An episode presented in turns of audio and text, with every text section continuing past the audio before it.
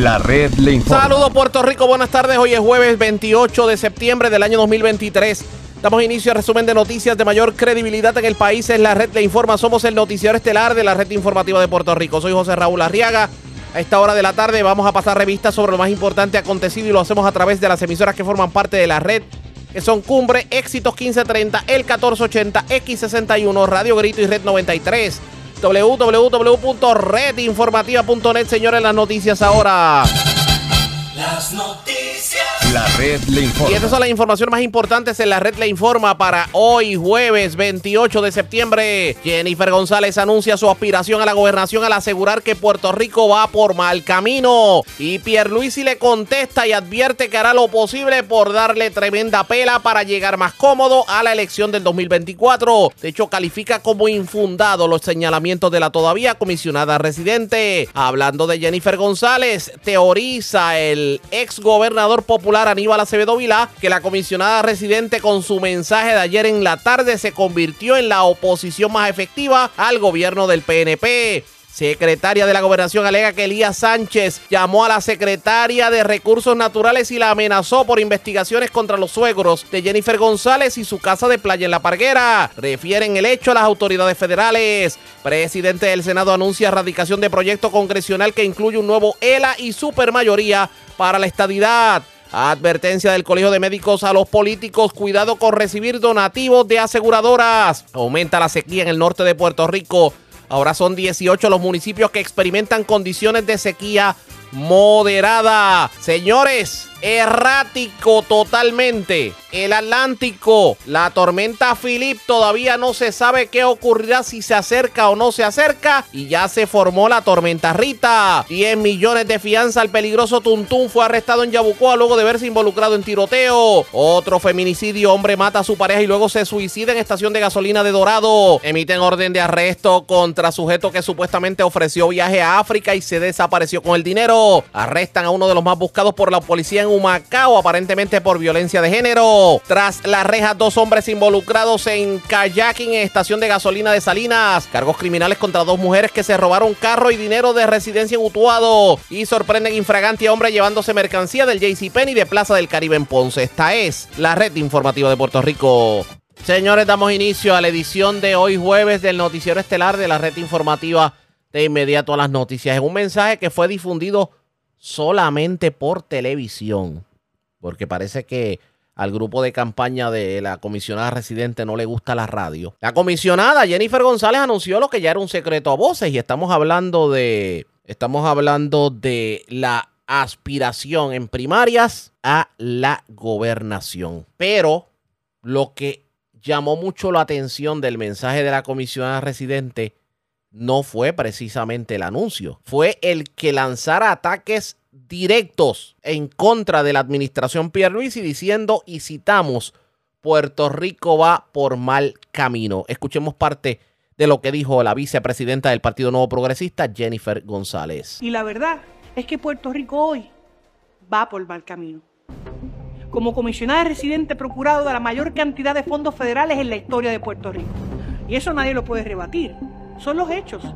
He traído a la isla a congresistas y funcionarios del gobierno federal para convencerlos de que necesitamos herramientas y recursos y por eso lo hemos logrado.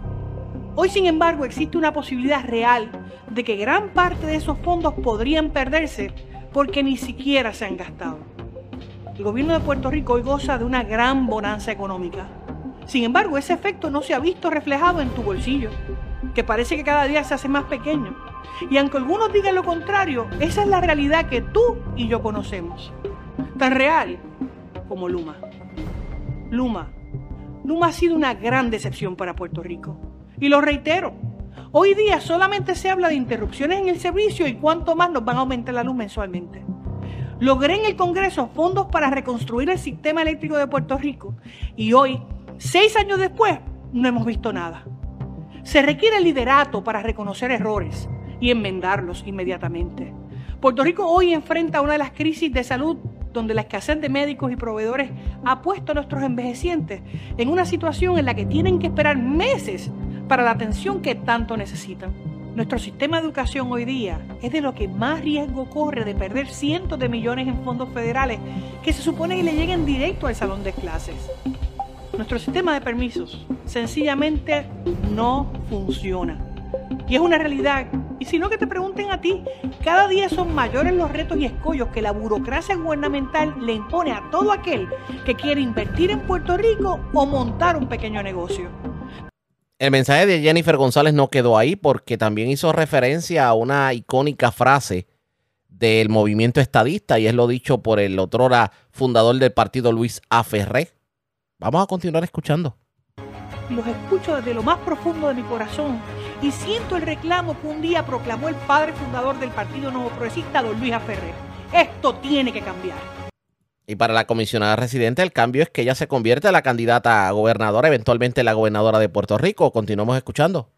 Para que cuando los fondos federales de recuperación se acaben, contemos con una verdadera economía propia que no hemos tenido y así permitir la libertad económica y de mercado que viabilizará el desarrollo de nuestro pueblo.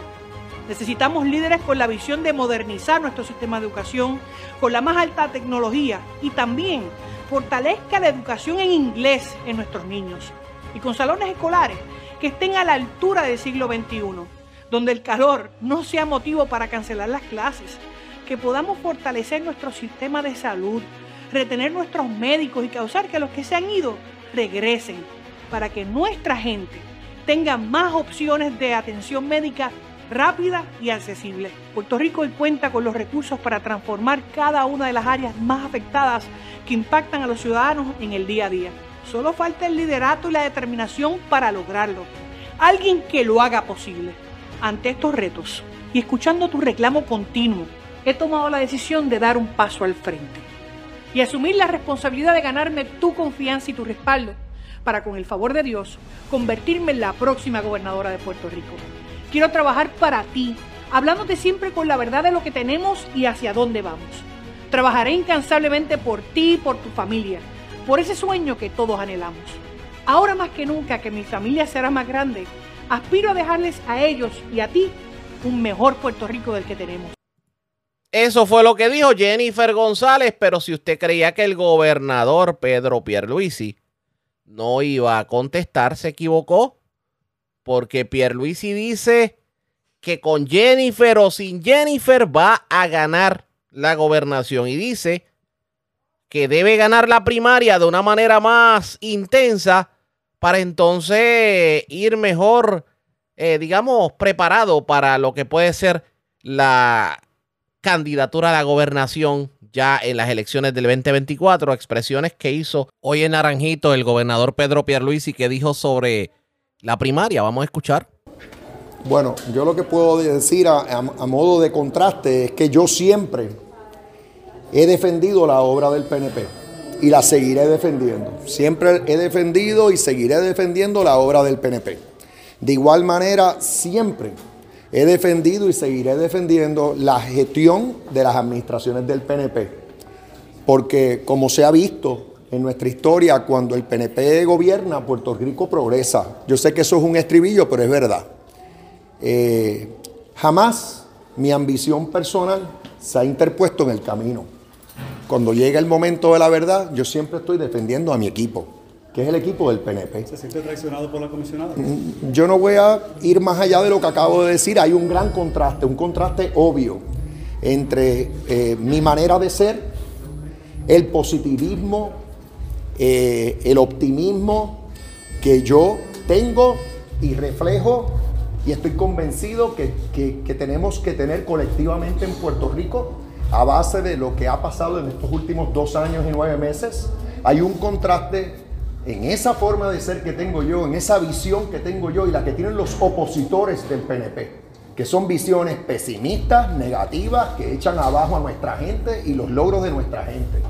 Y en mi caso yo lidero una administración del PNP y me siento orgulloso del esfuerzo hasta el día de hoy, los logros hasta el día de hoy y sé que, tenemos mucho trabajo por delante, pero con ese tipo de actitud, una actitud positiva, optimista, a base de lo que ya ha pasado en estos dos años y nueve meses, yo sé que el futuro que tiene Puerto Rico en nuestras manos, en manos de la administración actual del PNP, es un futuro muy ¿Siente prometedor.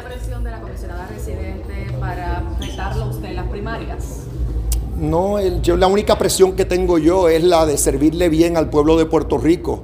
Estoy enfocado en eso, concentrado en eso. Eh, rara vez yo me distraigo eh, porque eh, no me puedo dar ese lujo de distraerme. Así que yo vi ese video, lo que acabo de decir, que hay un gran contraste entre mi visión y la visión que salió en ese mensaje, un mensaje negativo, pesimista, eh, un mensaje que realmente echa abajo los logros de la administración del PNP eh, en estos dos años y nueve meses que yo llevo como gobernador. Y eso es lo que puedo decir en cuanto a ese mensaje. Ahora, no, gobernador, es que ¿Le extraña eso de la comisionada a la luz de lo que ha sido la verdad, la dinámica entre ustedes en estos dos años, ocho meses? No, no, que ella eh, se ha eh, distanciado de la administración, ha dicho que ella no es parte del Ejecutivo. Yo no le voy- ha tomado otras posturas similares de crítica directa a su administración. Bueno, casi casi tu pregunta ya la contesta. Tú contestas la pregunta con tus propias expresiones. Tú estás diciendo pues, que lleva tiempo criticando, pues realmente, extraña. pues entonces, pues como se, se cae, obviamente, eh, eh, No ha, extraña. ha estado en esas. Lo que pasa que ese video, pues ya yo lo, lo caractericé como lo tengo que caracterizar, porque es así lo que yo acabo de decir. Siempre hay ajustes que se pueden hacer, siempre hay espacio para mejorar. Eh, eso pasa en cualquier administración, incluyendo en la mía y la del PNP. Eh, y, claro, y siempre hay espacio para mejorar. Ese no es el punto.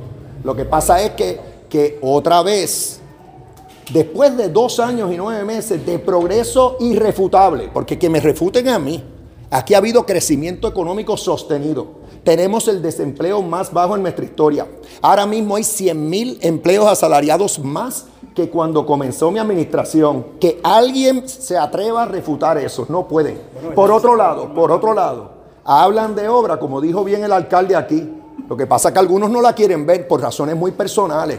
Pueden ser aspiraciones personales, pueden ser cuestiones político-partidistas y no la quieren ver, pero la obra aquí mismo se está dando en Naranjito, para mencionar este centro que estamos inaugurando, para mencionar un puente atirantado que llevaba ya un- muchísimos años en un estado eh, inseguro, en el que se estaban exponiendo la vida la- gente buena de Naranjito y otros pueblos del área, que por fin mi administración ahora lo está reparando y lo vamos a tener totalmente reparado para abril del año que viene. Problemas de agua en Naranjito, que se va a estar construyendo una nueva planta de filtración en Naranjito para resolver los problemas de Naranjito. Y eso va a comenzar esa obra antes de que culmine esta esto lo estoy, estoy mencionando esto meramente hablando de Naranjito. Hay 2.900 proyectos de construcción con fondos de FEMA. Hay 500 proyectos en nuestras carreteras, de construcción en nuestras carreteras. Vamos a sumar un momentito. En esos dos tipos de proyectos que acabo de mencionar, hay 1.900 millones de dólares en construcción ahora mismo con fondos de FEMA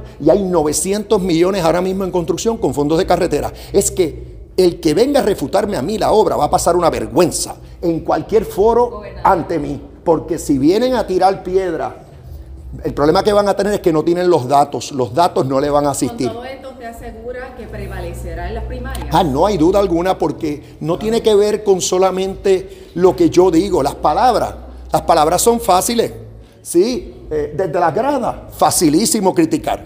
Pero cuando yo hablo, yo hablo con datos que sustentan lo que yo digo. Y reto, yo reto a los demás, a los que puede ser que son opositores del PNP, a todos esos opositores del PNP o los que quieran, o los que vengan con ganas de criticar, que me refuten. No lo van a poder hacer porque estamos haciendo el trabajo y estamos preparados. Y esto, como ya se ha dicho, que lo estoy viendo, porque yo sigo lo que se dice en las redes.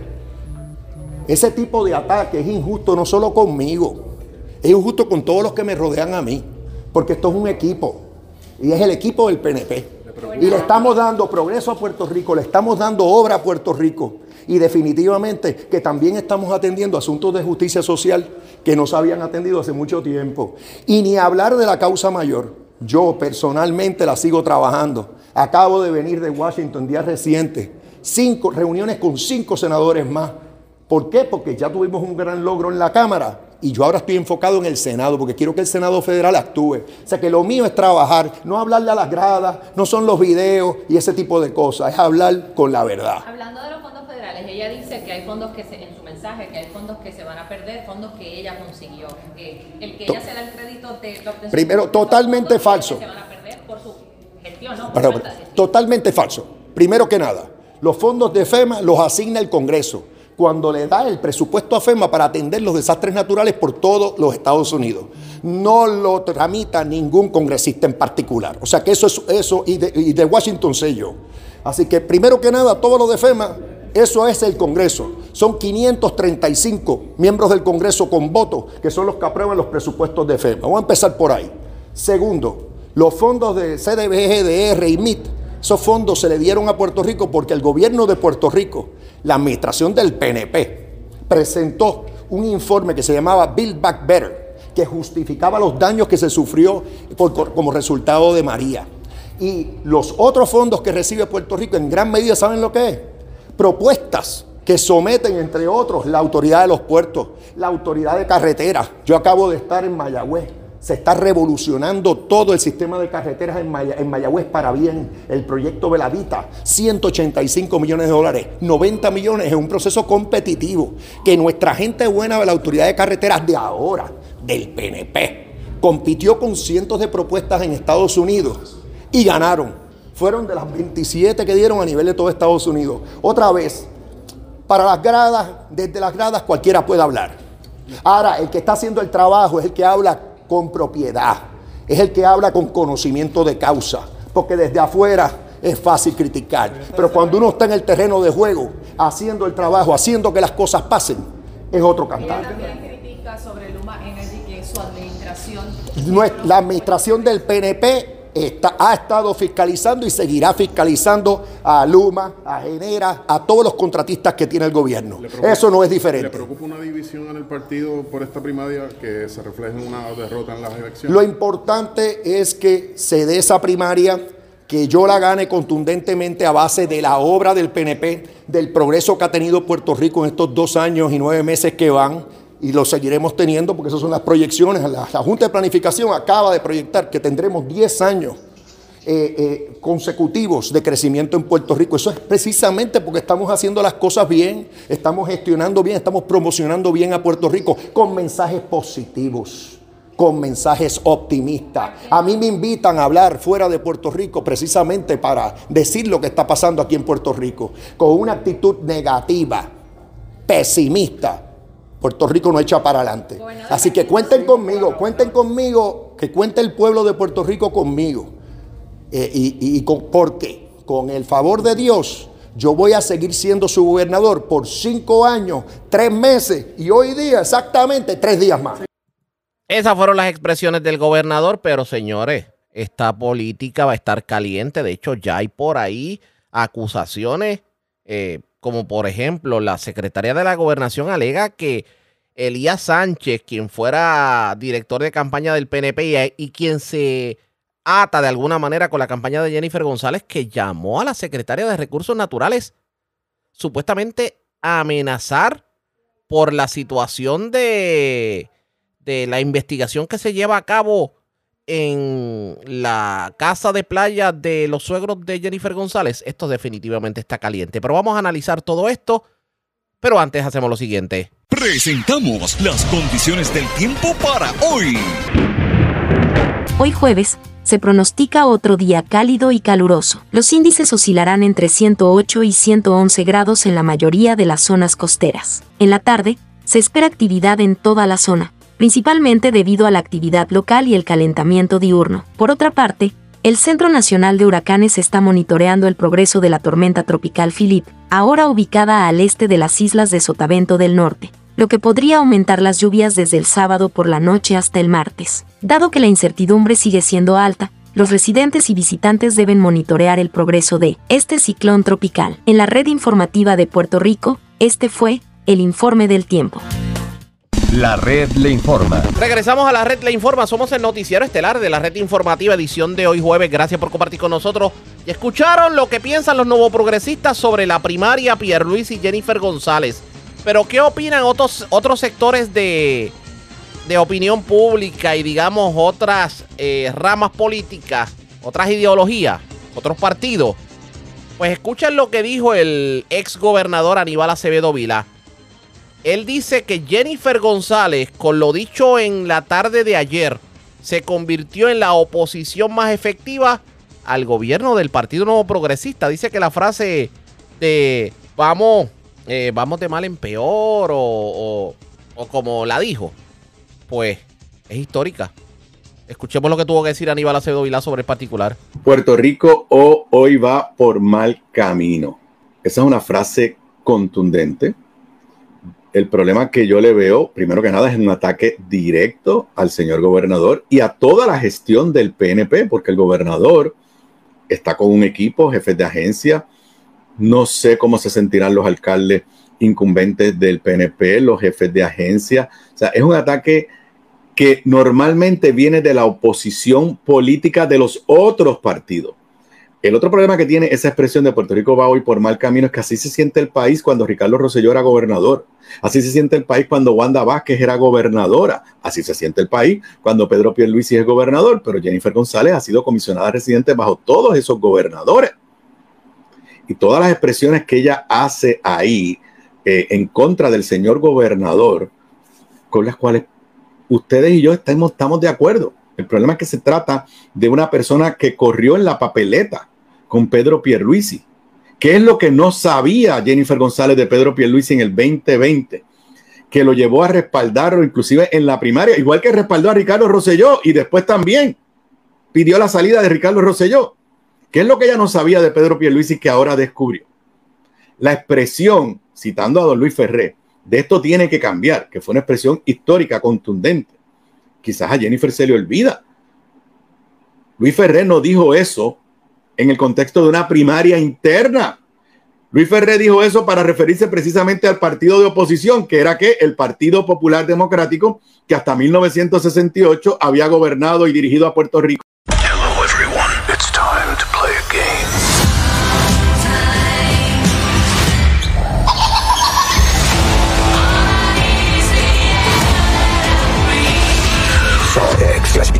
Ahora. ininterrumpidamente desde 1940 y desde la gobernación desde 1952. Esto tiene que cambiar, lo que quiere decir es que hay que sacar al partido que está en el poder en el contexto histórico. ¿Y cuál es el partido que está en el poder desde el 2016 y con tres gobernadores? El Partido Nuevo Progresista.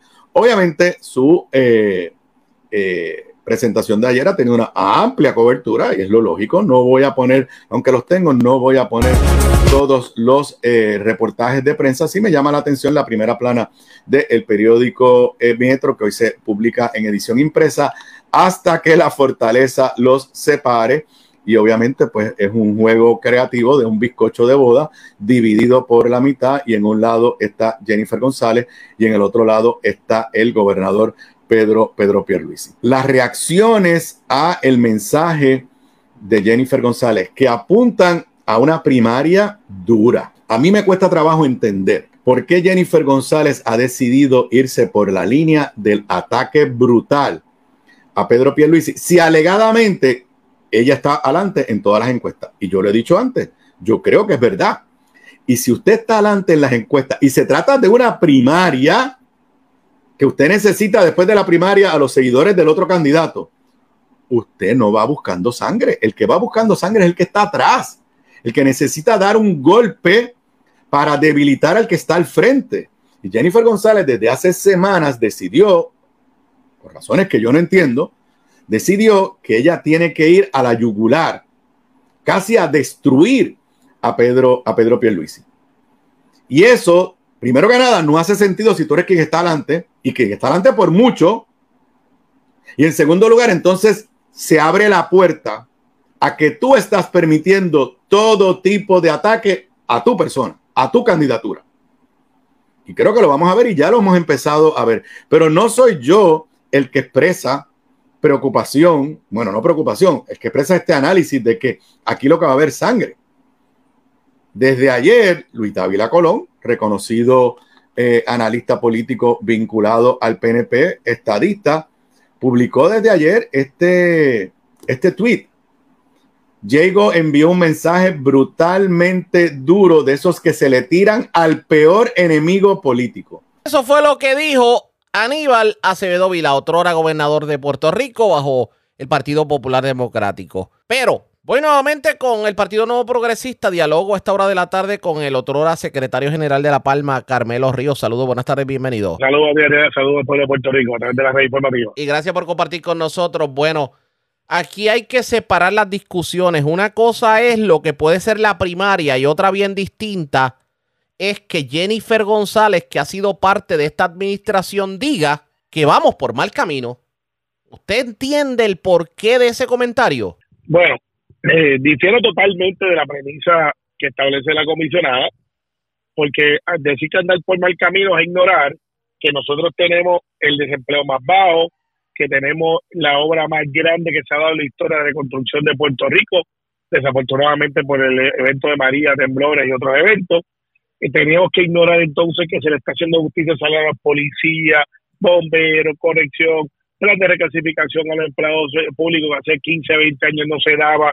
Estamos por primera vez dando permanencia a más de 1.500 puestos en el Departamento de Educación para atender a nuestros niños con necesidades especiales.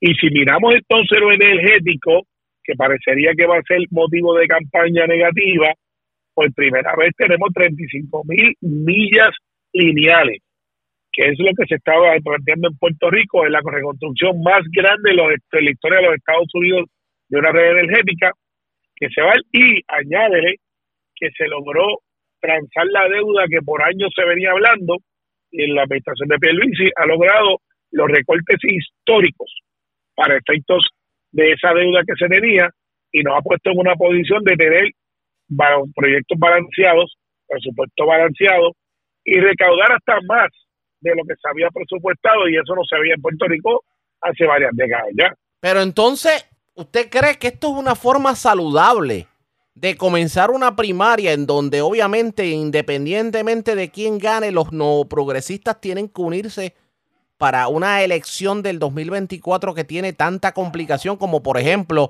un movimiento de alianzas, etcétera, etcétera? Bueno, lo que pasa es, el tono no es saludable, es un tono malo, porque ella es parte de la administración. Eh, de hecho, sea pasó, en el aspecto ideológico, ella hace cálculos con el Partido Republicano y eh, todo el mundo sabe que en el Congreso quien se ha puesto para la estabilidad es el Partido Republicano y no ha logrado ella eh, lo que dijo que podía lograr, que era que hubiese un apoyo abrumador de republicanos al proyecto del estatus. Entonces, pues, cuando tú miras eso y planteas que supuestamente hay una crisis, plantea que los fondos federales no se están utilizando y tenemos una secretaria de energía que ha venido cuatro veces a Puerto Rico, un presidente que vino a visitar, asegurarse que las cosas estén pasando junto al gobernador y de momento tiene al caucus de ella en el Congreso investigando la, la, la secretaria de Energía para ver qué está haciendo en Puerto Rico. Pues es un pues, contradictorio. Entonces, yo que he estado en todas las marquesinas, que realizé el partido junto a Luis Mundo, a Domingo, a Rodríguez Aguiló, Pichito de Zamora, estuvimos dos años en Puerto Rico 24-7, que hemos logrado organizar el partido. Yo sí te puedo decir que la base del partido, y lo vas a ver en contraste el domingo, favorece que el gobernador Luis vaya cuatro años más, porque se gana cualquiera del Partido Popular. Esa es la verdad. Se gana cualquiera del Partido Popular. Jennifer González yo le pregunto a usted directamente, si Jennifer González ganara la primaria, ¿usted trabajaría con ella? Yo trabajo con el PNP, yo trabajo con el PNP y voy a votar PNP íntegro, eso no cabe la menor duda. Ahora, para la primaria, voy a hacer campaña a favor del gobernador Pérez y de todos los incumbentes, de todos, porque el decir que vamos mal es atentar a los alcaldes, a los servidores públicos, a la gente que se levanta día a día a trabajar por Puerto Rico, a todos y cada uno de los legisladores, a todos y cada uno de los que trabajan en el servicio de salud, que desafortunadamente no se ha podido lograr lo que debemos de lograr, que ahora dicen que el proyecto SNAP, que representa 900 millones de dólares más para ayudar a la gente más necesitada, el Congreso no se está moviendo y la pregunta es, ¿va la comisionada a hacer su trabajo para asegurarse que ese dinero llegue a Puerto Rico o prefiere la candidatura en la cual ella ha decidido retar a un incompetente de su propio partido por primera vez en la historia del PNP. Vamos a ver qué termina ocurriendo, pero no sé por qué tengo el leve presentimiento de que el Partido Nuevo Progresista no lo va a pasar bien en el 2024 y le, y le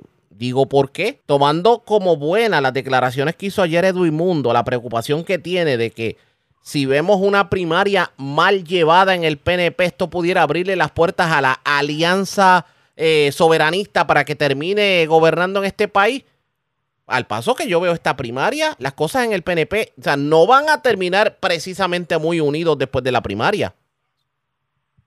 Yo aspiro a que la base mande un mensaje alto y claro, que sea una ventaja amplia del gobernador Pierluisi para que ese mensaje sea más fácil unir un grupo que por y razón pensaba diferente dentro de un proceso válido de primarias versus una primaria cercana en números que ciertamente lastima más.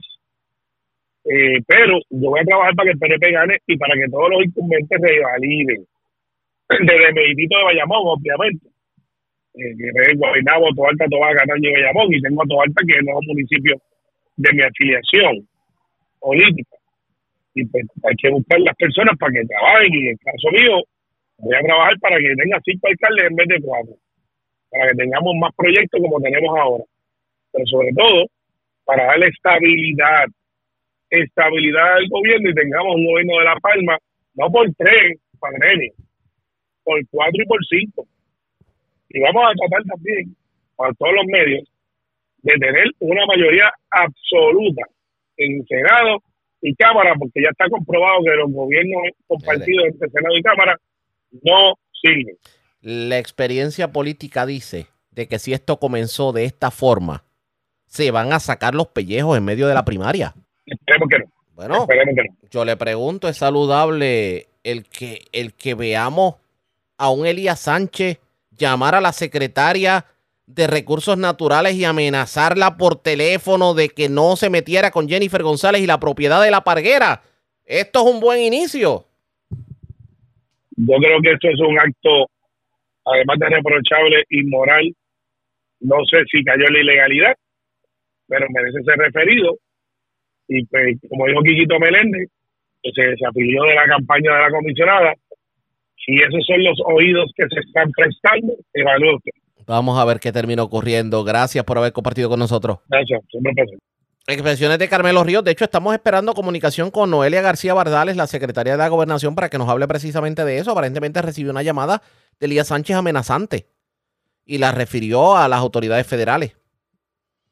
¿Esto tendrá que ver con política o será una situación que se ha salido de control en cuanto a la investigación que se lleva a cabo en contra de los suegros de Jennifer González? Le vamos a dar seguimiento a esto pendientes a la red informativa. La red le informa. Regreso con más noticias y mucho más en esta edición de hoy jueves del noticiero estelar de la red informativa.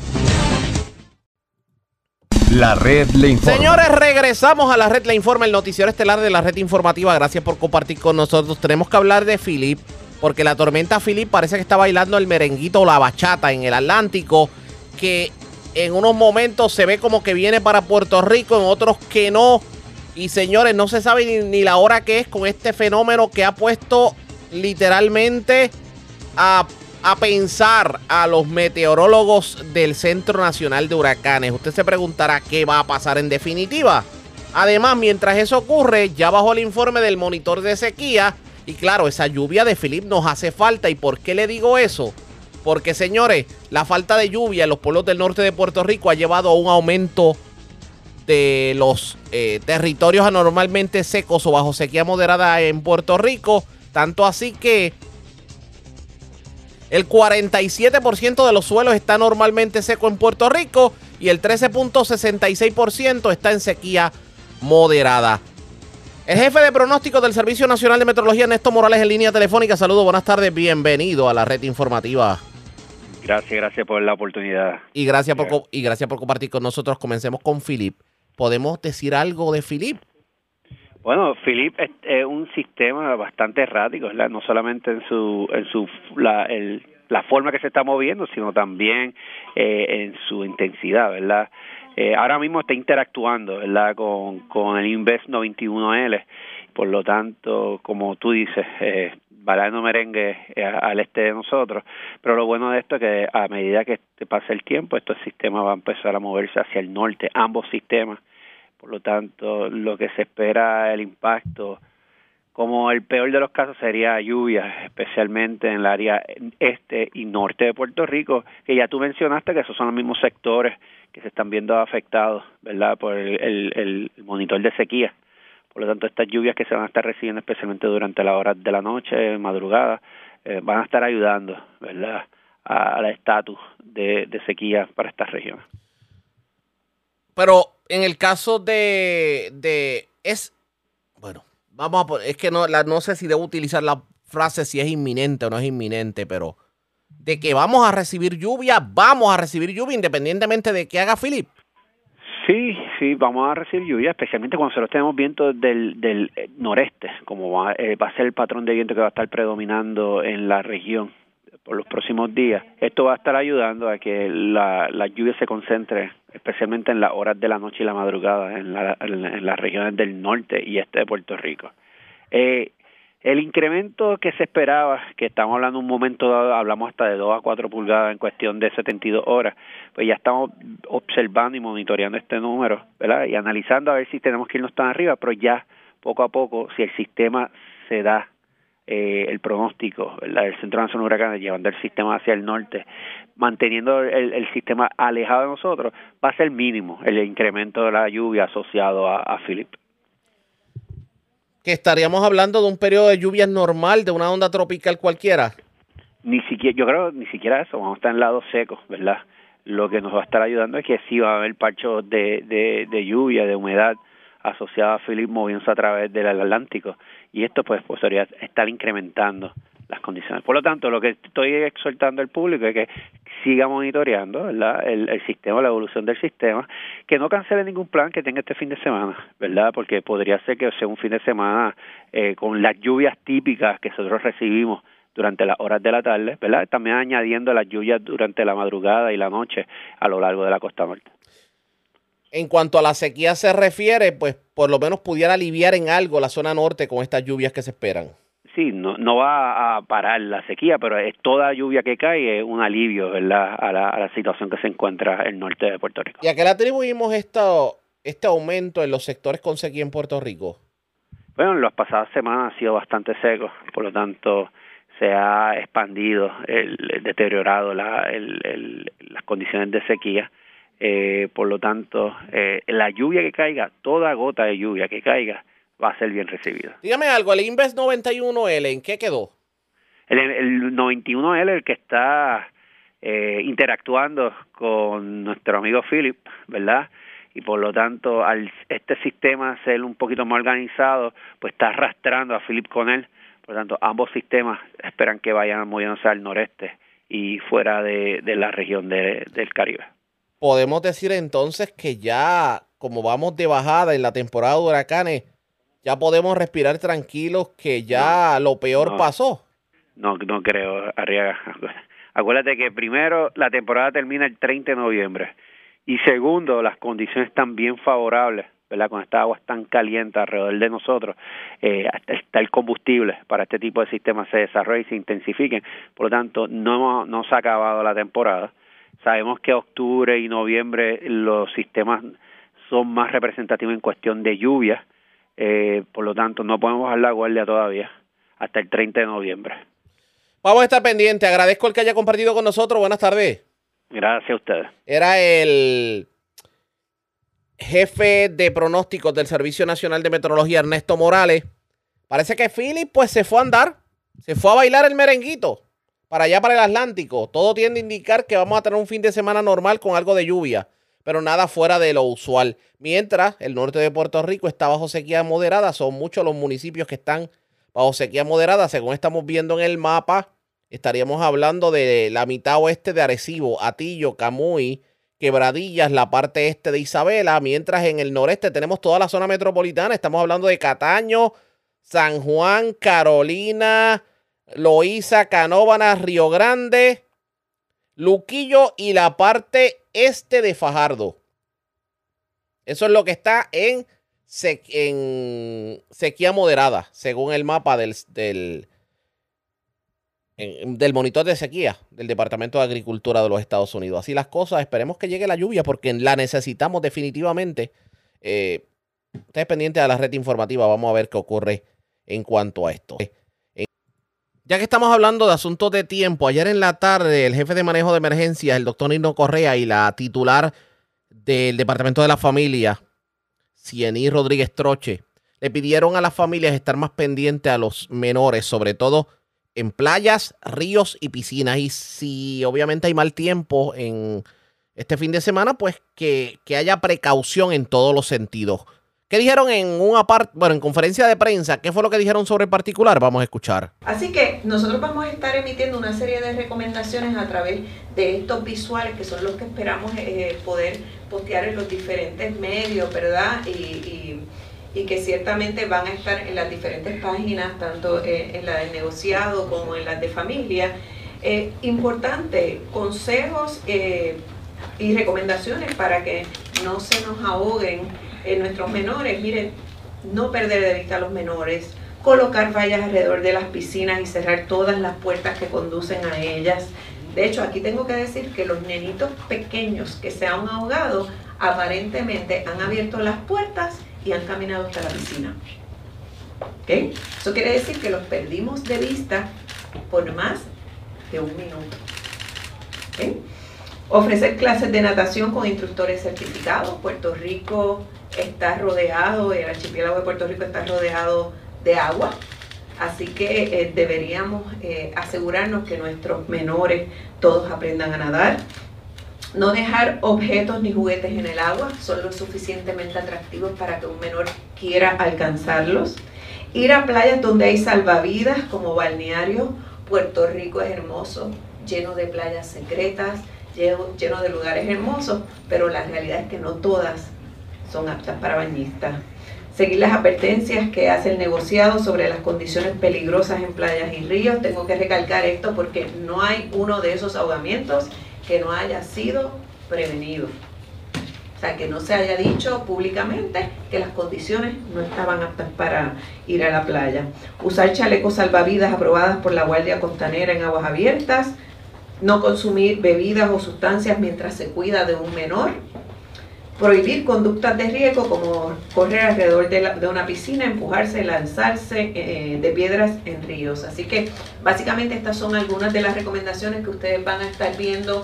Eh, eh, estamos pasando, ¿verdad? Algunos de los visuales que esperamos la gente busque al momento de, de buscar esas recomendaciones y más que las lea, que se las aplique. Así que dicho esto, queríamos eh, agradecerles que estén aquí, así que aquí, eh, no sé si Mariana o Ángel van a las preguntas o Quique. Eh, pregúntate el tema. primero, Sí, tengo una pregunta. Eh, me surge la curiosidad si pueden plantear a lo mejor esto al Departamento de Educación, a lo mejor implementarlo a los padres, hacerlo más directo eh, con los estudiantes que están ya en un salón de clase y posiblemente le puedan brindar el ejercicio. Sí, ya, ya se está realizando como parte de los esfuerzos. Eh, nosotros tenemos una campaña también con el Departamento de Educación. Hay una parte que se llama Experience. Es un programa que reagrupa los seis negociados de la Oficina del Departamento de Seguridad Pública. Lo estamos llevando a cabo y sí, como bien tú comentas, esto es una orientación que esto viene a ser parte de precisamente eh, educar a los padres. ¿no? Porque tiene que ver mucho con ese proceso de segundos de tú quizá eh, envolverte en algo y pierdes de vista a los niños y es cuando sucede esto. Lo mismo con la juventud. El último evento que tuvimos cuando hablé con la, la mamá de este joven, ella me indica que fue en cuestión de segundos lo que sucedió donde había un peligro potencial presente en nuestras costas. Y en ese sentido, eh, quiero recalcar esto porque pasa eh, como parte de las preguntas que hacemos. A veces la familia toma en consideración un plan de trabajo o un plan eh, para este fin de semana hacer algo en específico. Puede ser visitar el río, puede ser visitar la playa y a veces en términos de la consulta que hay entre la familia no está sujeto a cambios. Y en muchas ocasiones esa presión pues la tienen los padres o la, la ejecuta cualquier parte de un ente de una familia y no está sujeto a cambio. El no estar sujeto a cambio es lo que provoca esto. Este joven fue a mojarse los pies nada más. Y lamentablemente, mira lo que sucede. ¿Dónde cae esto? Tenemos una fatalidad, sí, pero ustedes han sido parte de lo que es el proceso de la atención de una familia cuando pasa por una pérdida como esta, que es de ahora para ahora, y trabajar esa situación de verdad te da duro. Así que en ese sentido sí tenemos que, eh, tanto a través del Departamento de Educación, yo, todas las entidades del gobierno, esto es un esfuerzo prácticamente de- del gobierno, de todo, y vamos a llegar, y es lo que estamos haciendo, donde quiera que sea necesario para que ese mensaje llegue claro. Y, quiero añadir eh, que más allá de los esfuerzos que hagamos con educación, eh, para los menores también queremos re- recalcar esta parte. Y es una parte triste y real también. Cuando un niño muere a causa de una negligencia es diferente a cuando muere, muere a causa de un accidente. Me explico. Cuando se evidencia en el proceso que ese, esa muerte pudo haber sido prevenida, puede haber consecuencias legales. Eh, y los padres y la familia, aparte del trauma, el dolor tan grande que deben sentir cuando se le muere un hijo, que nadie está preparado para eso, porque nadie puede estar preparado para que un hijo de dos años fallezca, ni de 15, ni de 16, es más, ni de 40, 45, 50.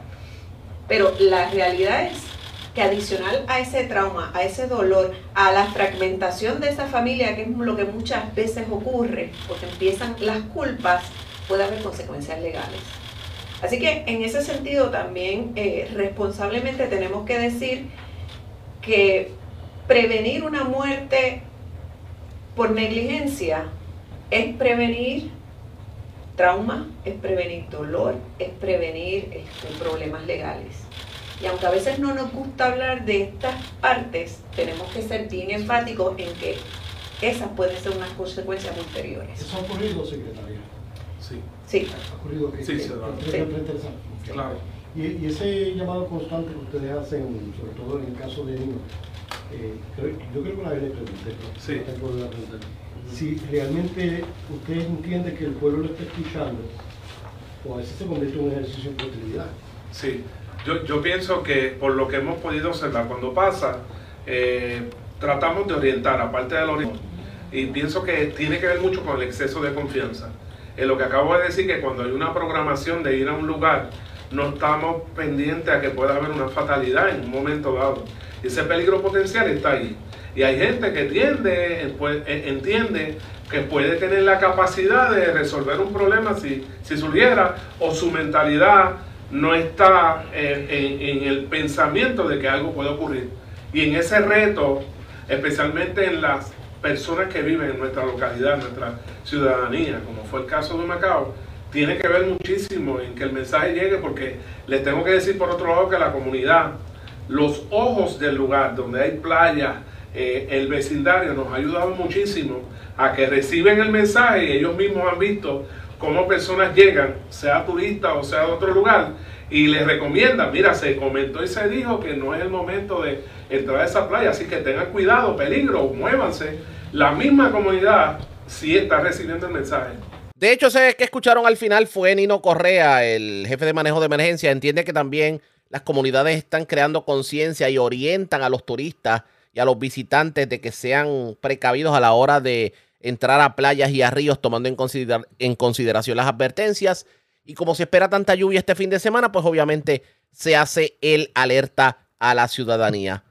¿Qué va a terminar ocurriendo? Pendientes a la red informativa. La red le informa. Cuando regresemos, noticias del ámbito policíaco, ocurrido de todo. De hecho, se reporta otro feminicidio en Puerto Rico. Los detalles luego de la pausa. Regresamos en breve. La red le informa. Señores, regresamos a la red La Informa. Somos el noticiero estelar de la red informativa edición de hoy jueves. Gracias por compartir con nosotros. Vamos a noticias del ámbito policíaco. Vamos a comenzar en el sureste de Puerto Rico. Desconocidos se llevaron 2.600 dólares en efectivo de un vehículo estacionado frente al dispensario de cannabis alivio verde en Salinas. También eh, se llevaron de otro vehículo estacionado en la comunidad Montesoria 2, esto en Aguirre en Salinas, una pistola, taladro, baterías y equipo de trabajo. También se arrestaron dos personas que se le atribuye a estas personas haber sido las que le llevaron un vehículo en medio de un kayaking a una persona que se encontraba en el puesto de gasolina American de Salinas. Información con Yachira Velázquez, oficial de prensa de la policía en Guayama. Saludos, buenas tardes. Buenas tardes. Agentes del negociado de la Policía de Puerto Rico, adscritos a la División de Robos del Cuerpo de Investigaciones Criminales de Guayama, llevaron a cabo una investigación que culminó con la erradicación de cargos por robo agravado, portación de armas de fuego sin tener licencia de armas, poseer municiones sin estar autorizado y posesión de sustancias controladas, todas del Código Penal de Puerto Rico por parte de Fiscalía contra David Reilly Covertier, de 21 años, y Jesús Emanuel Áviles Coreano, de 20 años. De acuerdo a la investigación, para la fecha del 25 de septiembre, a eso de las 10 y 25 de la noche, en la carretera número 1, kilómetro 92.0, en el garaje American en Salinas, los imputados utilizaron un arma de fuego y bajo amenaza e intimidación se apropiaron ilegalmente en método carjacking del vehículo Toyota modelo Corolla año 2013 color verde, tablilla IDL 260 en el lugar antes mencionado. El caso se consultó con la Fiscalía Yajaira Rodríguez Pagán, quien radicó los cargos antes mencionados. La prueba fue presentada ante la jueza Rebeca Veras Ríos del Tribunal de Guayama, quien luego de escuchar la misma encontró causa para arresto y le señaló una fianza global de 650 mil dólares contra Raylin Covertiel y Avilés Coreano, la cual no pudieron prestar siendo ingresado en el complejo correccional de Ponce, señalado hasta la vista preliminar pautada para el 11 de octubre del 2023. El agente Berríos González, del negociador de la Policía de Puerto Rico, adscrito a la División de Robos del Cuerpo de Investigaciones Criminales de Guayama, tuvo a cargo la investigación bajo la supervisión de la del teniente Luis López Ramos. Por otra parte, agentes del negociador de la Policía de Puerto Rico, adscritos al distrito de Salinas, investigaron una apropiación ilegal reportado a las 1 y 48 de la tarde de ayer en la calle Victoria Mateo frente al dispensario Alivio Verde en Salinas. De acuerdo a la investigación preliminar, alegó el perjudicado que alguien con libre acceso a su vehículo marca Chevrolet modelos Spread G 3500 color blanco año 2016 y logrando acceso al interior se apropió de una cartera color negra con 2.600 dólares aproximadamente. La agente Vladimir Bermúdez, adscrito al distrito de Salinas, investigó y refirió a la División de Propiedad del Cuerpo de Investigaciones Criminales de Guayama, quienes continuaron con la investigación. Y por último, agentes del negociado de la Policía de Puerto Rico, adscritos al distrito de Salinas, investigaron una apropiación ilegal reportado a las 7 y 30 de la noche de ayer en la comunidad Montesoria 2, Bajo Aguirre, en Salinas. De acuerdo a la investigación preliminar, alegó el perjudicado que alguien con libre acceso a su vehículo, marca Ford, modelo Transit, color blanca, año 2015, y logrando acceso al interior, se apropió de una pistola marca Taurus, modelo PP 06424, 9 milímetros, y tres taladros, marca Ryobi, un cargador, tres baterías y dos taladros, marca Premium Quality. Esta propiedad no fue valorada. El agente Javier Maldonado, adscrito al distrito de Salinas, investigó y refirió el caso a la División de Propiedad del Cuerpo de Investigaciones Criminales de Guayama, quienes continuarán con la investigación se le exhorta a la ciudadanía que de poseer alguna información que ayude a los esclarecimientos de estos casos, favor de llamar al 787-866-2020 o de manera confidencial al 787-343-2020. Que pasen buenas tardes todos. Y buenas tardes para usted también. Gracias, era Yachira Velázquez, oficial de prensa de la policía en Guayama, de la zona sureste. Vamos a la zona de la montaña porque dos damas fueron arrestadas. Aparentemente estas fueron, estas se llevaron un vehículo de una residencia en el barrio Las Palmas en Utuado y se apropiaron de 500 dólares en efectivo que se encontraban en el vehículo. Estas fueron arrestadas frente al Arcoop de Utuado. Información con Karen Martel, oficial de prensa de la policía en la zona de la montaña. Saludos, buenas tardes. Saludos, buenas tardes. Agentes del negociado de, la Policía de Puerto Rico adscritos a la División de Vehículos Hurtados del área de Utuado llevó a cabo una investigación que culminó por la parte de la Fiscalía en la tarde de ayer con la erradicación de cargos por el delito de vehículo hurtado y apropiación ilegal contra Edgaris Rosario Martínez, de 30 años, residente de Utuado, y Beatriz Zapater Camacho, de 44 años, residente de Guaynabo.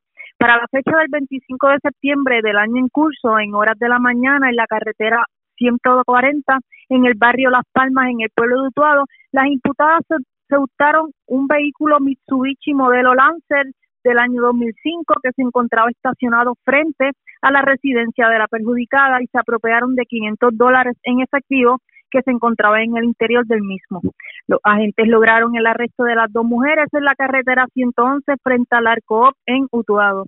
El agente Guillermo Romero Gabriel, adscrito a la División de Vehículos Hurtados del área de Utuado, consultó el caso con el fiscal José Rodríguez Quiles, quien autorizó radicar eh, por los cargos antes mencionados. El caso fue presentado ante la juez Melisa Santiago Núñez del Tribunal de Utuado, quien luego de escuchar la prueba determinó causa por los delitos antes mencionados y le fijó una fianza global de 15 mil dólares a Edgaris Rosario Martínez y una fianza global de 30 mil dólares a Beatriz Zapater Camacho, la cual no prestó siendo ingresada en la cárcel de Bayamón hasta el día de la vista preliminar. Gracias por la información. Buenas tardes. Muy buenas tardes. Gracias, era Karen Martel, oficial de prensa de la policía en Utuado, de la zona de la montaña. Vamos a la zona norte del país, señores. Una persona, una mujer fue ultimada a balazos y su alegada pareja se privó de la vida. Esto fue un hecho ocurrido en, en Dorado, específicamente en el puesto de gasolina Puma, Costa de Oro en Dorado. Otro feminicidio que lamentablemente, pues, se, se añade a las estadísticas, lamentablemente. Información con Mayra Yala, oficial de prensa de la policía en Bayamón. Saludos, buenas tardes. Sí, buenas tardes. La información que tenemos es que agentes del negociado de la Policía de Puerto Rico, adscritos a la División de Homicidios del Cuerpo de Investigaciones Criminales de Vega Baja, investigan una muerte violenta y un suicidio reportados en la madrugada de hoy en la carretera 693 en los predios del puesto de gasolina Puma Costa de Oro en Dorado. Según la información preliminar, luego de que un ciudadano llegara al cuartel de Dorado alertando sobre una persona muerta, los agentes se personaron a la escena localizando el cuerpo de una mujer identificada como Zuleika eh, Santiago Fuentes, de 36 años, quien presentaba una herida de bala en el rostro, y el cuerpo de Benny Nieves Cabrera, de 31 años, quien presentaba una herida de bala en la cabeza. El occiso fue encontrado al lado de un auto Hyundai Genesis color gris del año 2011 y su arma de fuego para la cual poseía licencia el agente Carlos Rivera Gerena y el sargento Daniel Rivera Soto, adscritos a la División de Homicidios del CIC de Vega Baja, investigan estos hechos junto al fiscal Lawrence Snyder. Gracias por la información. Buenas tardes. Buenas tardes.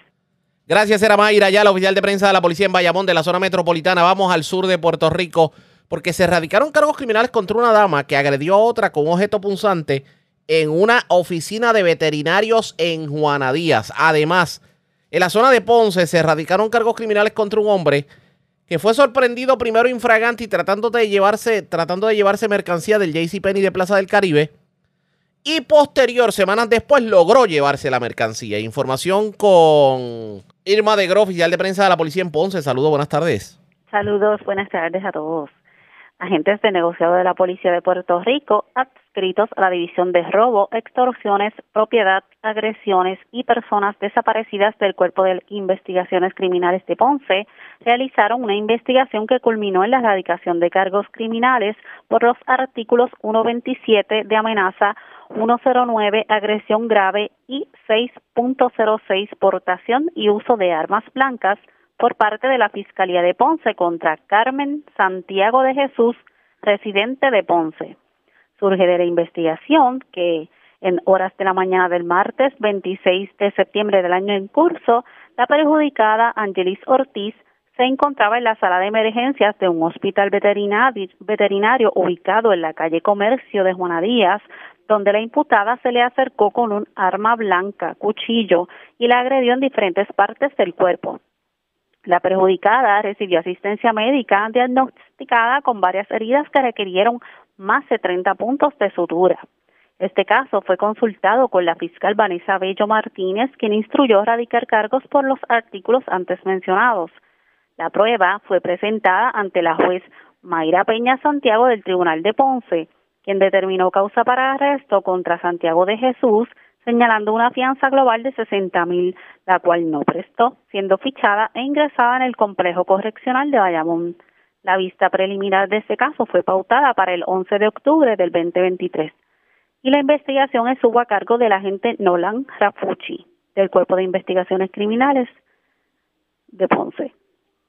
Por otro lado, agentes de la Policía de Puerto Rico realizaron una investigación que culminó con el arresto y erradicación de cargos criminales por los artículos 189 tentativa de robo y 184 ratería de tiendas por parte de la Fiscalía de Ponce contra Noel Antonio Viruet Vázquez, residente de Ponce.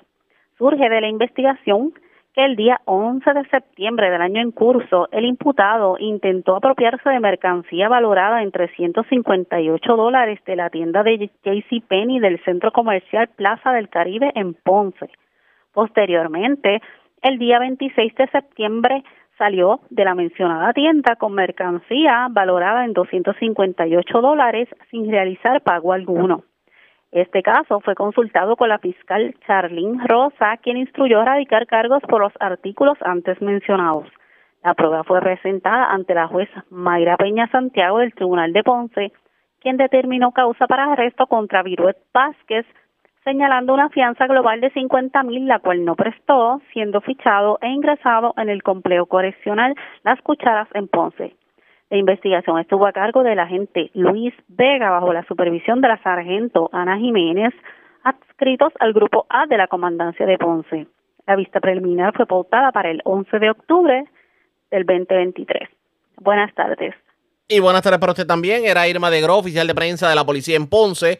Más noticias del ámbito policía con nuestra segunda hora de programación. Pero señores, a esta hora de la tarde hacemos lo siguiente. La red le informa. Tomamos una pausa, identificamos nuestra cadena de emisoras en todo Puerto Rico. Regresamos con más en esta edición de hoy jueves del Noticiero Estelar de la red informativa. La red le informa. Señores, iniciamos nuestra segunda hora de programación. El resumen de noticias de mayor credibilidad en el país es La red le informa. Somos el noticiero estelar de la red informativa de Puerto Rico, edición de hoy jueves 28 de septiembre. Vamos a continuar pasando revistas sobre lo más importante acontecido y lo hacemos a través de las emisoras que forman parte de la red, que son Cumbre, Éxitos 1530, El 1480, X61, Radio Grito y Red 93. www.redinformativa.net, señores, las noticias ahora. Las noticias. La red le informa. Y estas son las informaciones más importantes en la red le informa para hoy jueves 28 de septiembre. Jennifer González anuncia su aspiración a la gobernación al asegurar que Puerto Rico va por mal camino. Y Pierluisi le contesta y advierte que hará lo posible por darle tremenda pela para llegar más cómodo a la elección del 2024. De hecho, califica como infundado los señalamientos de la todavía comisionada residente. Hablando de Jennifer González, teoriza el ex gobernador popular Aníbal Acevedo Vilá que la comisionada residente con su mensaje de ayer en la tarde se convirtió en la oposición más efectiva al gobierno del PNP. Secretaria de la Gobernación alega que Elías Sánchez llamó a la secretaria de Recursos Naturales y la amenazó por investigaciones contra los suegros de Jennifer González y su casa de playa en La Parguera. Refieren el hecho a las autoridades federales. Presidente del Senado anuncia erradicación de proyecto congresional que incluye un nuevo ELA y supermayoría para la estadidad. Advertencia del Colegio de Médicos a los políticos, cuidado con recibir donativos de aseguradoras. Aumenta la sequía en el norte de Puerto Rico. Ahora son 18 los municipios que experimentan condiciones de sequía moderada. Señores, errático totalmente. El Atlántico, la tormenta Philip, todavía no se sabe qué ocurrirá si se acerca o no se acerca. Y ya se formó la tormenta Rita. 10 millones de fianza al peligroso Tuntún fue arrestado en Yabucoa luego de verse involucrado en tiroteo. Otro feminicidio, hombre mata a su pareja y luego se suicida en estación de gasolina de Dorado. Emiten orden de arresto contra sujeto que supuestamente ofreció viaje a África y se desapareció con el dinero. Arrestan a uno de los más buscados por la policía en Humacao, aparentemente por violencia de género. Tras las rejas, dos hombres involucrados en kayaking en estación de gasolina de Salinas. Cargos criminales contra dos mujeres que se robaron carro y dinero de residencia en Utuado. Y sorprenden infragante a hombre llevándose mercancía del JCPenney de Plaza del Caribe en Ponce. Esta es la red informativa de Puerto Rico. Bueno, señores, damos inicio a la segunda hora de programación en el noticiero estelar de la red informativa de inmediato las noticias. Días después de llegar de la capital federal, el presidente del Senado, José Luis Dalmao, anunció la radicación de un nuevo proyecto congresional que incluye una nueva definición del Estado Libre Asociado y nuevos requisitos de admisión para Puerto Rico si desea convertirse en un Estado de la Unión. Ahora tendrían que tener supermayoría según el proyecto. Hoy hubo conferencia de prensa. Vamos a escuchar lo que ocurrió en la conferencia de prensa. Habrá una segunda vuelta de votación el 16 de marzo del 2025 entre las dos opciones que hayan obtenido la mayor cantidad de votos en la primera consulta. Tercero, como parte de esta medida se incorpora una nueva definición del Estado Libre Asociado que recoge expresamente el texto que yo sometí ante el liderato congresional el pasado mes de julio.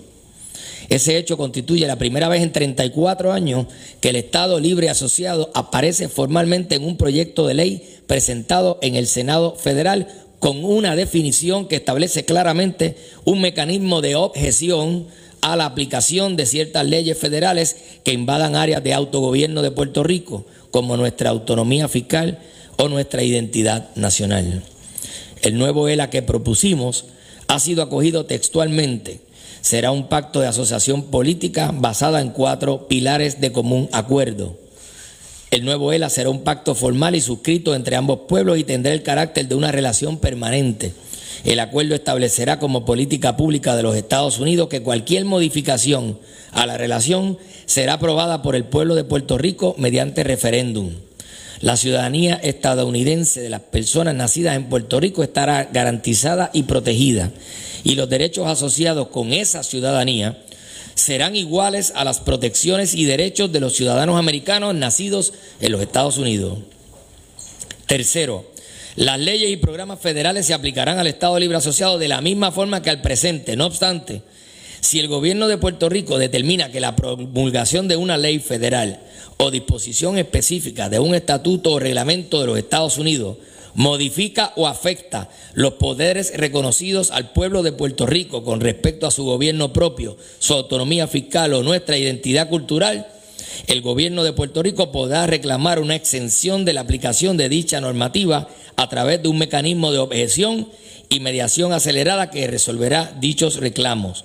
Ese mecanismo será parte de la negociación del comité bilateral que crea el propio estatuto. Me explico. El proyecto que radicaron en la Cámara, la comisionada residente establece un mecanismo para que cualquiera de las fórmulas que se seleccione vaya a un comité de negociación bilateral. Nosotros aquí establecimos lo mismo en esta propuesta, pero incluyendo el desarrollo del Estado Libre Asociado. Cuarto, el pacto y mecanismo de protección de poderes reconocidos sustituirá las disposiciones correspondientes de la Ley de Relaciones Federales de Puerto Rico, lo que le dará por terminada la aplicación indiscriminada de leyes federales que pueden modificar unilateralmente la naturaleza de la relación de autonomía política. Este cambio atiende y resuelve el problema de subvención política que se ha planteado desde el origen de nuestra relación. Como señalé en julio pasado, esta definición es el resultado de múltiples conversaciones y análisis legales que hemos realizado. Y este texto atiende como respuesta pragmática a nuestra realidad innegable de que somos una nación latinoamericana y caribeña que a la misma vez estamos asociados y somos ciudadanos de los Estados Unidos de América. Por otro lado, el alcance del nuevo ELA atiende varios planteamientos que se han hecho por años por un lado, finalmente se establece un pacto formal que dejará sin efecto la sección correspondiente de la Ley de Relaciones Federales que ha sido utilizada por el Congreso para legislar unilateralmente sobre Puerto Rico. Este hecho jurídico deja atrás el argumento de que el ELA siempre estará subordinado a los poderes del Congreso. Bajo esta nueva definición, el marco de acción de autonomía política será tan amplio como lo acuerden las partes. Asimismo, esta definición crea un mecanismo novel de protección contra aquella legislación federal que pretenda usurpar poderes ya reconocidos a Puerto Rico, como el gobierno propio, la autonomía fiscal y la identidad, la identidad cultural. En otras palabras, bajo estas nuevas normas, la imposición de una junta de control fiscal con poderes sobre el gobierno electo no podría ser posible sin el consentimiento del pueblo de Puerto Rico. De igual forma, el nuevo ELA protege la ciudadanía americana por nacimiento y los derechos y prerrogativas que de ella emanan. También garantiza la participación de los puertorriqueños en programas federales protegiendo los fondos de salud, educación, vivienda y las becas de nuestros jóvenes. En cuanto a la opción de la estadidad, el proyecto congresional dispone varios requisitos de admisión y contrario a lo expresado por el liderato estadista, el proceso de anexión no es autoejecutable. Bajo esta medida de ganar esa fórmula de estatus, el Congreso ordenará un estudio para asegurarse de que un nuevo Estado cumpla con los siguientes requisitos. Que el resultado de la votación refleje una mayoría suficientemente estable, de manera que el mandato de una consulta no cambie de tiempo en tiempo, creando un grado de incertidumbre. En palabras sencillas, hace falta un requisito de una supermayoría.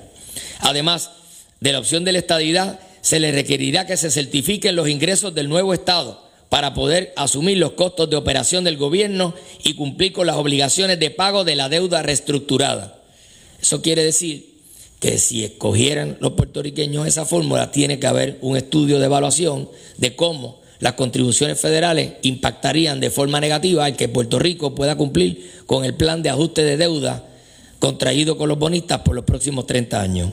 Este paso es necesario porque una vez incrementen las contribuciones federales a las empresas y a los ciudadanos, es necesario que esas tasas contributivas locales se van a reducir, logrando un impacto para poder pagar la deuda. Asimismo, de Puerto Rico convertirse en Estado, el, proyecto dispone que las contribuciones federales aplicarán en su totalidad y de forma inmediata. Ese lenguaje categórico tira por la borda el argumento del gobernador, quien afirmó que es posible que si Puerto Rico se convirtiese en Estado, el pago de las contribuciones aplicaría de forma gradual dentro de un periodo indefinido. Aquí dice que no, que se aplican en su totalidad y de forma inmediata. En teoría, en este proyecto, esa participación y afirmación del gobernador queda desmentida. Como si fuera poco, el proyecto levanta interrogantes sobre el tema del idioma y ordena de forma inequívoca que una vez Puerto Rico se convierte en Estado, se aplicará a la isla inmediatamente las disposiciones de la ley federal que establece la existencia exclusiva de un solo comité olímpico. Eso significa que bajo la estadidad desaparecerá de un plumazo el Comité Olímpico de Puerto Rico, nuestra autonomía olímpica y participación internacional. En cuanto a las opciones de la independencia y la soberanía en libre asociación, en este proyecto, al igual que en el proyecto de la Cámara, HR 2757 se reafirma que bajo ambas opciones se pierde la ciudadanía americana por nacimiento en cierta fecha y además confirma la eliminación de la totalidad de los fondos federales en 10 años, reduciendo 10% por año hasta que los 10 años se acaben la asignación de fondos federales y desaparezca. En resumen, esta medida le habla con claridad al pueblo de Puerto Rico, le presenta las verdades consecuencias de cada una de las fórmulas de estatus y coloca a los electores frente a ciertos escenarios y no fantasiosos. Esta es la forma correcta e informada de realizar una votación que tenga... Ese proyecto, para que ustedes tengan una idea, es de la autoría del congresista Roger Wick, que lo cierto es que no tiene ningún coauspiciador ahora mismo, pero sin embargo, sin embargo, obviamente, eh, de alguna manera los populares lo apoyan, precisamente por la situación de la supermayoría con la estadidad y el incluir el Estado Libre Asociado. La pregunta es, ¿esto tendrá verdaderamente futuro? Eso está por verse pendientes a la red informativa. Presentamos las condiciones del tiempo para hoy. Hoy jueves, se pronostica otro día cálido y caluroso. Los índices oscilarán entre 108 y 111 grados en la mayoría de las zonas costeras. En la tarde, se espera actividad en toda la zona, principalmente debido a la actividad local y el calentamiento diurno. Por otra parte, el Centro Nacional de Huracanes está monitoreando el progreso de la tormenta tropical Philip, ahora ubicada al este de las islas de Sotavento del Norte, lo que podría aumentar las lluvias desde el sábado por la noche hasta el martes. Dado que la incertidumbre sigue siendo alta, los residentes y visitantes deben monitorear el progreso de este ciclón tropical. En la red informativa de Puerto Rico, este fue el informe del tiempo. La red le informa. Señores, regresamos a la red le informa. Somos el noticiero estelar de la red informativa edición de hoy jueves Gracias por compartir con nosotros. Hoy en conferencia de prensa, el presidente del Colegio de Médicos Cirujanos, el doctor Carlos Díaz, hizo una advertencia a los políticos y sobre todo a aquellos que se van a involucrar en eventos primaristas.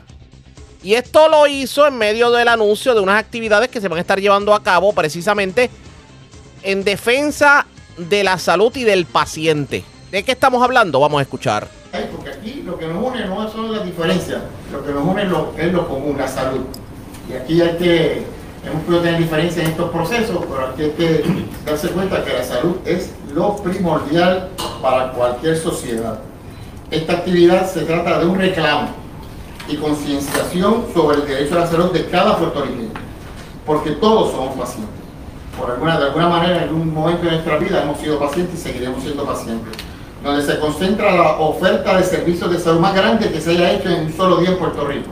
En esa facilidad vamos a tener una cantidad de servicios.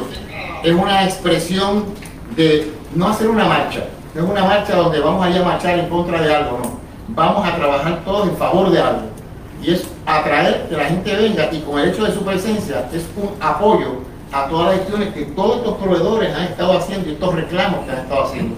¿Y quién mejor que es el personaje, los pacientes? Y van allí, bajo techo y en, los alrededores del colegio a tener servicios de un montón de instituciones y de servidores que van a recibir.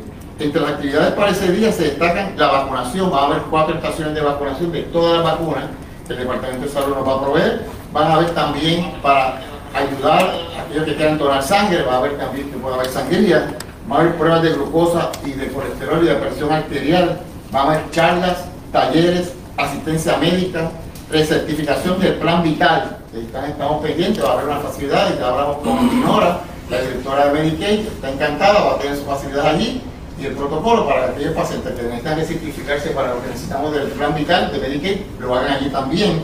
Va a haber también eh, área de observación con profesionales, tanto optómetras como oftalmólogos de la salud para el evento de la solar. Vamos a entregar, vamos a entregar gratuitamente unas una gafitas y habrá un área donde van a ver para que puedan observar la ya que como a las 2 de la tarde es el eclipse solar. Este, y está haciendo referencia a una actividad que se va a llevar a cabo el 14 de octubre, se llama Unidos por la Salud en el Coliseo Roberto Clemente, en donde todos ellos participarán. Pero ¿qué se ha dicho precisamente sobre la situación? Lo que motiva realmente a que se den este tipo de actividades. Vamos a continuar escuchando. Nosotros es defender la salud en todos los sectores por encima de los grandes intereses y no tener ninguna ni situación ni oposición al gobierno ni aseguradora. Es que se haga lo que se tiene que hacer. Pero aquel que no lo haga no tiene respaldo de nosotros. Y, y, este momento es una actividad donde se unen todos los esfuerzos de todos nosotros. Yo creo que vamos a hacer historia estoy seguro, va a ser una convocatoria grande. Ya comenzamos la próxima, ya mañana empezamos la, campaña en todos los, media y, todas las redes sobre esta actividad, felicitándolo a todos los compañeros que estén invitados. Todos ustedes están invitados, ustedes son el pueblo, ustedes son la gente, que son los que nos debemos, y básicamente esa es la, razón de darle importancia a esta actividad porque va a ser histórica. Y en buen momento, en buen momento porque aparente y hago un paréntesis, es buen momento porque nosotros no estamos para promesas. Yo no estoy aquí para recibir promesas de los políticos. Yo quiero de los políticos acción y resultados, que es lo que hemos querido nosotros hacer, sin importar el partido que sea. No me prometan a mí, no me hagan promesas en el vacío, el éxodo lo sabemos y sabemos que hay una crisis de salud. Es meterle mano a esto, trabajar en esto con seriedad, porque la salud no espera. Una carretera puede esperar, un edificio puede esperar, un arroz puede esperar, un saco de puede esperar, pero la salud no espera. Y hoy le digo a los que están en este país de líderes, de los partidos que sean, y aquellos que están aspirando en primaria, y lo digo hoy, que no vengan con promesas flojas porque ya este colegio y los proveedores no nos estamos con el cuento de promesas. Queremos soluciones específicas. Y si quieren, nosotros se las damos como se las hemos dado durante este tiempo. Que no me vengan a hablar a mí aquí de promesas mientras están recibiendo donaciones de aseguradoras. Porque los voy a señalar. No voy a tener duda ninguna ni voy a temblar la mano. Aquellos líderes que aspiran a posiciones, voy a averiguar si están recibiendo donaciones aseguradoras porque ya están hipotecados y ya no esperen nada de ellos en salud. No quiero más la hipocresía. Que estén con las aseguradoras nos estén prometiendo al pueblo mejores servicios de salud. No a eso El líder que vaya aquí a tener primario y los líderes que vayan a estar aquí en el futuro no pueden aceptar donativos en sus campañas de las aseguradoras. Si no, no están comprometidos con el país. Y que lo sepan hoy, claro. Porque no es bueno el chichichijá de las campañas, ya está bueno. El país ya no espera chichichijá, ya espera resultados y ser con seriedad. Que es legal, sí, pero es inmoral para el país.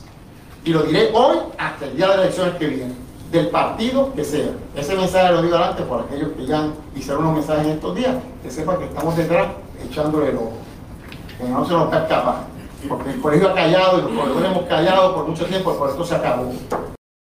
Fuerte el reclamo, bueno, por lo menos la advertencia que hace el presidente del Colegio de Médicos. Cuidado con los donativos de las aseguradoras a los políticos y que se vendan por un plato de lentejas, como dice el refrán. Esto definitivamente, esto va a traer cola. Estas declaraciones del presidente del colegio va a traer cola. Nosotros obviamente vamos a profundizar un poquito sobre esto y ustedes pendientes a la red informativa que le vamos a llevar información sobre el particular. Mientras, señores, tenemos noticia de último minuto. Último. El Departamento de Justicia comunicó hoy la erradicación de cargos criminales contra Cristín Rivera Santiago. Es la madre de un menor de cuatro años que murió ahogado en una, en una piscina en un Airbnb de Patillas el pasado 16 de julio y con esta se erradicaron faltas de negligencia y homicidio negligente. Según la pesquisa de las autoridades, este día la mujer y su hijo acudieron a un quinceañero en una piscina en Patillas. El menor junto a su madre disfrutaron de la fiesta, permanecieron en la piscina hasta pasada la medianoche, pero a eso de las 2 de la madrugada tras aparentemente un descuido, la progenitora del menor lo encontró en la piscina ahogado. Conforme a la pesquisa del agente Carlos León Vázquez de la División de Homicidios del 6C de Guayama, la imputada actuó negligentemente cuando permitió que su hijo permaneciera jugando en una piscina en horas de la madrugada sin la debida supervisión, lo que provocó su muerte mediante ahogamiento. Tras estos dos cargos que se presentaron contra la mujer por los fiscales María Isabel López y Héctor Vilaró del Tribunal de Guayama, el juez Ángel Rodríguez encontró causa e impuso una fianza de 20 mil dólares. La vista preliminar está señalada para el próximo 11 de octubre. La red le informa. Y nos vamos a una pausa cuando regresemos. Más noticias del ámbito policíaco y mucho más en esta edición de hoy, jueves, del Noticiero Estelar de la red informativa. La red le informa. Señores, regresamos a la red le informa, el noticiero estelar de la red informativa edición de hoy jueves. Gracias por compartir con nosotros. Vamos a más noticias del ámbito policiaco. Otra persona que cayó en el pescadito del viaje a África. Hay un sinnúmero de personas que cayeron en este pescadito, le enviaban dinero a una persona y simplemente esa persona se embolsillaba el dinero. Pues nuevamente se radican cargos criminales contra este hombre de 32 años residente de San Lorenzo. El perjudicado, esta vez es residente de Coamo. Información con Manuel Cruz, oficial de prensa de la Policía en Ay Bonito. Saludos, buenas tardes. Saludos, buenas tardes. En horas de la tarde del día de ayer, y en el Tribunal de Bonito, el agente Luis M. Rodríguez Colón y el sargento Noel Miranda Sayas de la División de Investigaciones de Robos, Extorsión, Delitos contra la Propiedad, Agresiones y Personas Desaparecidas del área de Bonito, adscritos a negociado de la Policía de Puerto Rico en unión a la fiscal María Vara García, presentaron denuncias por los delitos de apropiación ilegal y fraude contra Wilbur Spencer Frontland, de 32 años, este residente de San Lorenzo, quien posee récord criminal previo por fraude y ley 54. Para la fecha del 8 de septiembre del año en corriente, el perjudicado residente en Coamo observó una publicación en Facebook de un viaje a África donde el mismo se interesó y mediante llamada telefónica se coordinó pagos eh, del viaje por ATH móvil el cual envió la cantidad de 5 mil dólares. El caso fue llevado en ausencia ante la presencia de la juez Mariel Paradiso Pérez, quien luego de examinar la prueba encontró causa imponiéndole una fianza de 200 mil dólares, expidiendo de inmediato una orden de arresto en ausencia. Gracias por la información. Buenas tardes. Buenas tardes. Gracias, era Manuel Cruz, oficial de prensa de la policía en Aybonito de la montaña. Vamos a la zona norte del país porque delincuentes se llevaron, desconocidos se llevaron un arma de fuego del interior de un vehículo que estaba estacionado en el Walmart de, de Barceloneta. Y además, también se reportó un escalamiento en un establecimiento de la zona, bueno, del municipio de Florida, específicamente Junielis Café de la carretera 642 en Florida Pueblo. Información con Elmo Alvarado, oficial de prensa de la policía en Arecibo. Saludos, buenas tardes. Sí, buenas tardes. Agentes del negociado de la Policía de Puerto Rico adscrito al distrito de Barceloneta en la tarde de ayer investigaron una querella de hurto de un arma de fuego del interior de un vehículo en el estacionamiento de Walmart Supercenter en Barceloneta. De acuerdo a la investigación preliminar, informó el querellante que dejó estacionado su vehículo Ford modelo F-150, cuatro puertas color rojo, y se percató de que alguien forzó puertas del conductor y logró acceso al interior, donde se apropiaron de un bulto que contenía una pistola Glock modelo 43X calibre 9 milímetros con un cargador de 10 municiones. El agente Sami Hernández del Distrito de Barceloneta investigó preliminarmente y el caso fue referido a la División de Delitos contra la Propiedad, quienes continuarán con la investigación. Por otra parte, tenemos un escalamiento que se reportó en la tarde del miércoles, esto en la carretera 642, kilómetro 13.2 en el pueblo de Florida. Según informó el querellante que alguien forzó la puerta principal de su negocio, logrando acceso al interior del mismo, apropiándose de misceláneas valoradas en 75 dólares, un blower con dos baterías con cargador valorado en 200 dólares, un monitor de 13 pulgadas valorado, valorado en 150 dólares, dos cámaras en 200 dólares y una mesa plástica en 50 dólares y una puerta de aluminio con cerradura en 185 dólares. Investigó el agente Noel Pérez del Distrito de Florida y continúa con la investigación los agentes de la División de Delitos contra la Propiedad de Arecibo. Esa es la información que tenemos por el momento. Que tengan buenas tardes. Y buenas tardes para usted también. Gracias, era Elma Alvarado, oficial de prensa de la policía en Arecibo y del norte. Vamos al noroeste de Puerto Rico porque las autoridades radicaron cargos criminales contra un hombre de 51 años residente de Moca. Aparentemente esta persona entró a una residencia en el sector Villa Damasco del barrio Ceiba Baja de Aguadilla. De allí se apropió de una máquina de presión y otras pertenencias. También se erradicaron cargos criminales contra una persona. El dueño de un establecimiento le dio un dinero para depositar al banco. No lo depositó, lo depositó en su cuenta personal y cuando se le pidió que devolviera el dinero dio cheque sin fondo. Información con Juan Bautista, ya el oficial de prensa de la policía en Aguadilla. Saludos, buenas tardes. Sí, buenas tardes para ti, Ariaga, para el público Radio Escucha. Como mencionaste, en la tarde de ayer, pues la Fiscalía Local y el personal de la División de Propiedad presentaron cargo contra José Manuel Ramos Ramos, de 51 años, residente de Moca, por los delitos de escalamiento y apropiación ilegal. Los hechos eh, por los que se acusó a Ramos los cometió el pasado 13 de septiembre, cuando penetró a la residencia de Ian Lavadí, que ubica en el barrio Ceiba Baja de Aguadilla, Allí se apropió de una máquina de lavado a presión y otras pertenencias eh, por un valor de 614 dólares.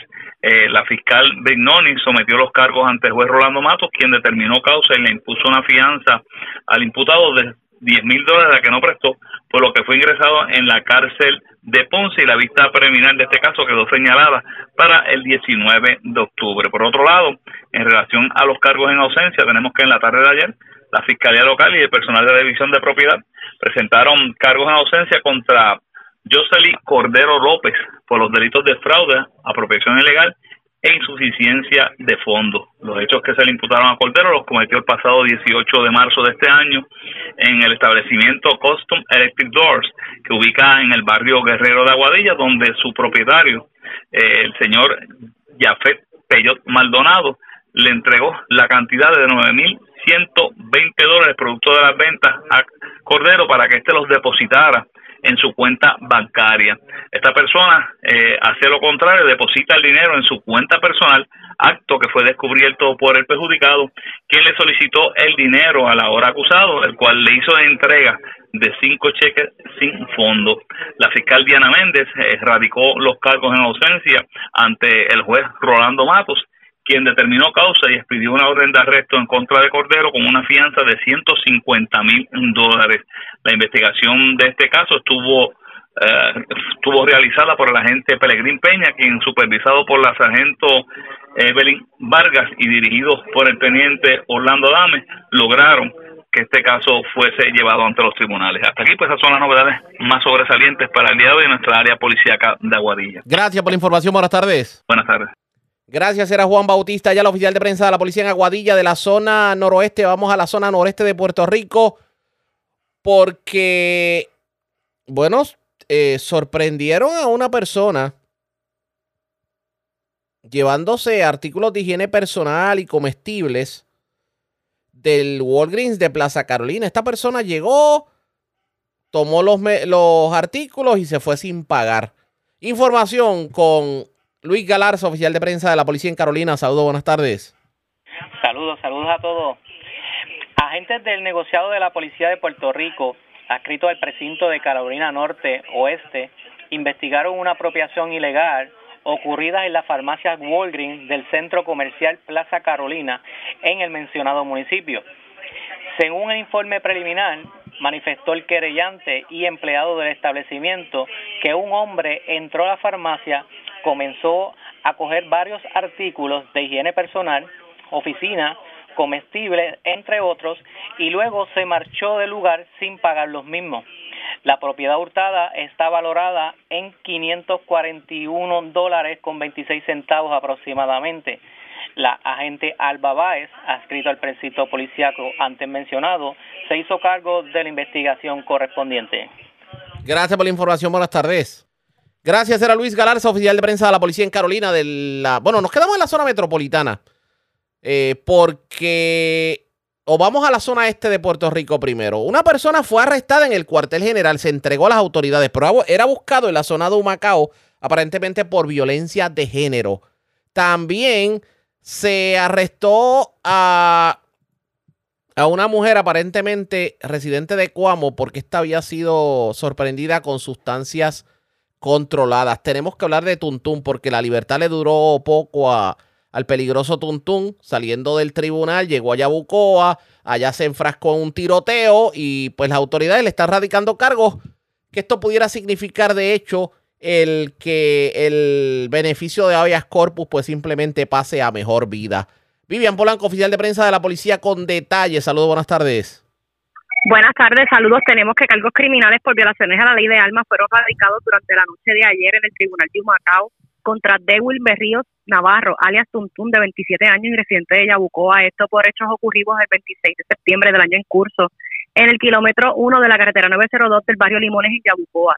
En el lugar, los agentes le ocuparon a Berríos Navarro una pistola Glock calibre 9 milímetros, dos cargadores y 38 municiones calibre 9 milímetros. Tras un intercambio de disparos en el que estuvo involucrado cuando regresaba a su residencia luego de haber compadecido una vista judicial como parte de un proceso penal en su contra. Tuntún se encontraba bajo supervisión electrónica luego de que el juez Martín Ramos Junquera del Tribunal de Humacao le concediera un recurso de habeas corpus y ordenara su escarcelación como parte de un proceso judicial en curso en el cual enfrenta cargos por previos por asesinato. El caso fue consultado con el fiscal Miguel García, quien radicó dos cargos por violaciones a la ley de armas.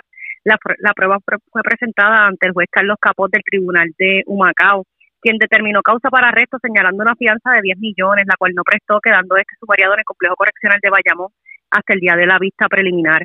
Los agentes Carlos Rodríguez, bajo la supervisión del sargento Julio Delgado y el teniente Brian Delgado, adscritos a la División de Arrestos Humacao, estuvieron a cargo de este caso.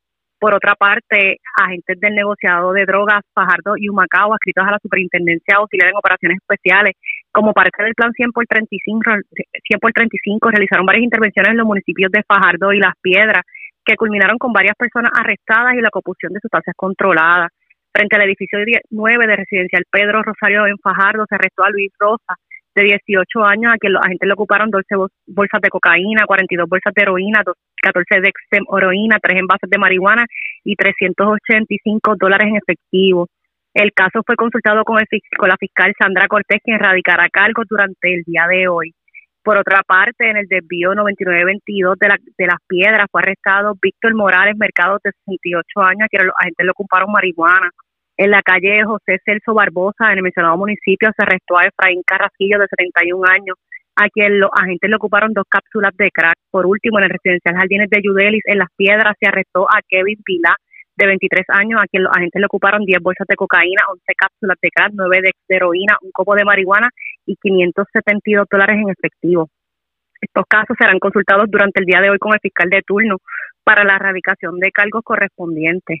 Por otra parte, tenemos que durante la noche de ayer miércoles, agentes adscritos a la División de Arrestos San Juan arrestaron a, un hombre el cual figuraba en la lista de los más buscados del área de Macao. En el cuartel general fue diligenciado una orden de arresto por violaciones a la ley para la prevención e intervención con la violencia doméstica y violaciones a la ley de armas expedida por el juez Juan Vera de con una fianza de 900 mil dólares contra Melvin Velázquez Mulero, de 48 años y residente de Humacao. Esto por hechos ocurridos en el año 2021 en el municipio de Las Piedras. Durante el día de hoy, los agentes Doris Pérez y Negrón, bajo la supervisión de Sargento González, adscrito a la División de Arresto San Juan, diligenciarán la orden en el Tribunal de San Juan. Y por último, tenemos que fue diligenciada en horas de la noche de ayer en una orden de arresto en la variada Isla Verde en Cuamo. En el lugar se arrestó a Marixa Pérez Sánchez, de 51 años residente de Cuamo, contra la cual pesaba una orden de arresto por violaciones a la ley de sustancias controladas. Expedida por la juez María Elén Padilla del Tribunal de Bonito con una fianza de 5 mil dólares por hechos ocurridos el 27 de septiembre del año en curso en la mencionada barriada surge de la investigación que Pérez Sánchez fue arrestada en el lugar en posesión de sustancias controladas. La mujer fue llevada ante la presencia de la juez Marielis Paradiso del Tribunal de Bonito, quien ordenó su ingreso en el complejo correccional de Bayamón al no prestar la fianza impuesta. Este cargo estuvo acá, este, este caso estuvo a cargo del agente Gilberto Figueroa bajo la supervisión de los sargentos Kenneth Rivera y Gisette Quiñones, adscrito a la división de arresto Ay Bonito. Gracias por la información. Buenas tardes. Buenas tardes. La red le informa. Nos vamos a una pausa. Regresamos a la parte final del noticiero estelar de la red informativa. La red le informa. Señores, regresamos esta vez a la parte final del noticiero estelar de la red informativa de Puerto Rico. ¿Cómo está Estados Unidos? ¿Cómo está el mundo a esta hora de la tarde? Vamos a la voz de América. Nos tienen un resumen completo sobre el más importante acontecido en el ámbito nacional e internacional. El cruce masivo de indocumentados por la frontera sur estuvo muy presente en el segundo debate de la primaria republicana, en el que todos los precandidatos acordaron que no habrá oportunidades de legalización para quienes crucen ilegalmente. Nuestra colega Paula Díaz tiene los detalles. Los siete precandidatos presidenciales republicanos hablaron de la economía, de inmigración, de la deuda, el posible cierre de gobierno y la educación, entre otros temas. Los participantes coincidieron en que la administración Biden ha creado un caos en la frontera, mientras que el gobernador de Florida, Ron DeSantis, y el exgobernador de New Jersey, Chris Christie, criticaron la ausencia del expresidente Donald Trump. No estás aquí esta noche no por las encuestas ni por tus acusaciones. No estás aquí esta noche porque tienes miedo de estar en el escenario y defender tu historial. Estás eludiendo estas cosas. En momentos en que Estados Unidos enfrenta un creciente flujo de migrantes entrando de manera irregular por la frontera sur, esta cuestión resonó en el segundo debate presidencial republicano. El senador Tim Scott afirmó que Biden no debería estar apoyando la huelga de la industria automotriz, sino en la frontera sur, respondiendo a las preocupaciones sobre la seguridad fronteriza. Y el empresario Vivek Ramaswamy reiteró su llamado para que los hijos de inmigrantes indocumentados que nazcan en territorio estadounidense no tengan derecho a la ciudadanía. Esto dijo Ramaswamy. Estoy a favor de poner fin a la ciudadanía por nacimiento para los hijos de inmigrantes indocumentados en este país. Ahora la izquierda se quejará de la Constitución y de la enmienda 14. La diferencia entre ellos y yo es que yo leí la enmienda 14. La exgobernadora de Carolina del Sur, Nikki Haley, consideró que la administración Biden ha dado luz verde para que millones de personas crucen ilegalmente la frontera, algo que ha sido negado reiteradamente por el gobierno. Esto dijo Haley. Les aseguro que a los agentes de la patrulla fronteriza no se les permite hacer su trabajo. Volvamos a implementar la política de quédate en México en lugar de capturar y liberar. Vamos a capturar y deportar. Mientras se celebraba el debate, el expresidente Donald Trump, que lidera por un amplio margen las encuestas, se dirigía a unas 300 personas en una fábrica de repuestos para automóviles no sindicalizada. Les aseguró que recuperará la Casa Blanca. Paula Díaz, Voz de América, Washington. En otra información, la administración del presidente Joe Biden agradeció a través de su asesor de seguridad Jake Sullivan al gobierno de Suecia por su papel diplomático como potencia protectora de Estados Unidos y al gobierno de la República Popular China por su asistencia para facilitar el tránsito del soldado Travis King, miembro del ejército estadounidense que cruzó voluntariamente desde Corea del Sur a Corea del Norte en julio. El portavoz del Departamento de Estado Matthew Miller habló del tema. Agradecemos a Suecia y la República Popular China por su asistencia y facilitar el traslado. Él está ahora en camino a los Estados Unidos y lo esperamos en las próximas horas. Por su parte, el secretario de prensa del Pentágono, el general de brigada Pat Ryder, elogió el arduo trabajo del personal del ejército, de las fuerzas de Estados Unidos en Corea del Sur y de todo el Departamento de Defensa para traer al soldado King a casa.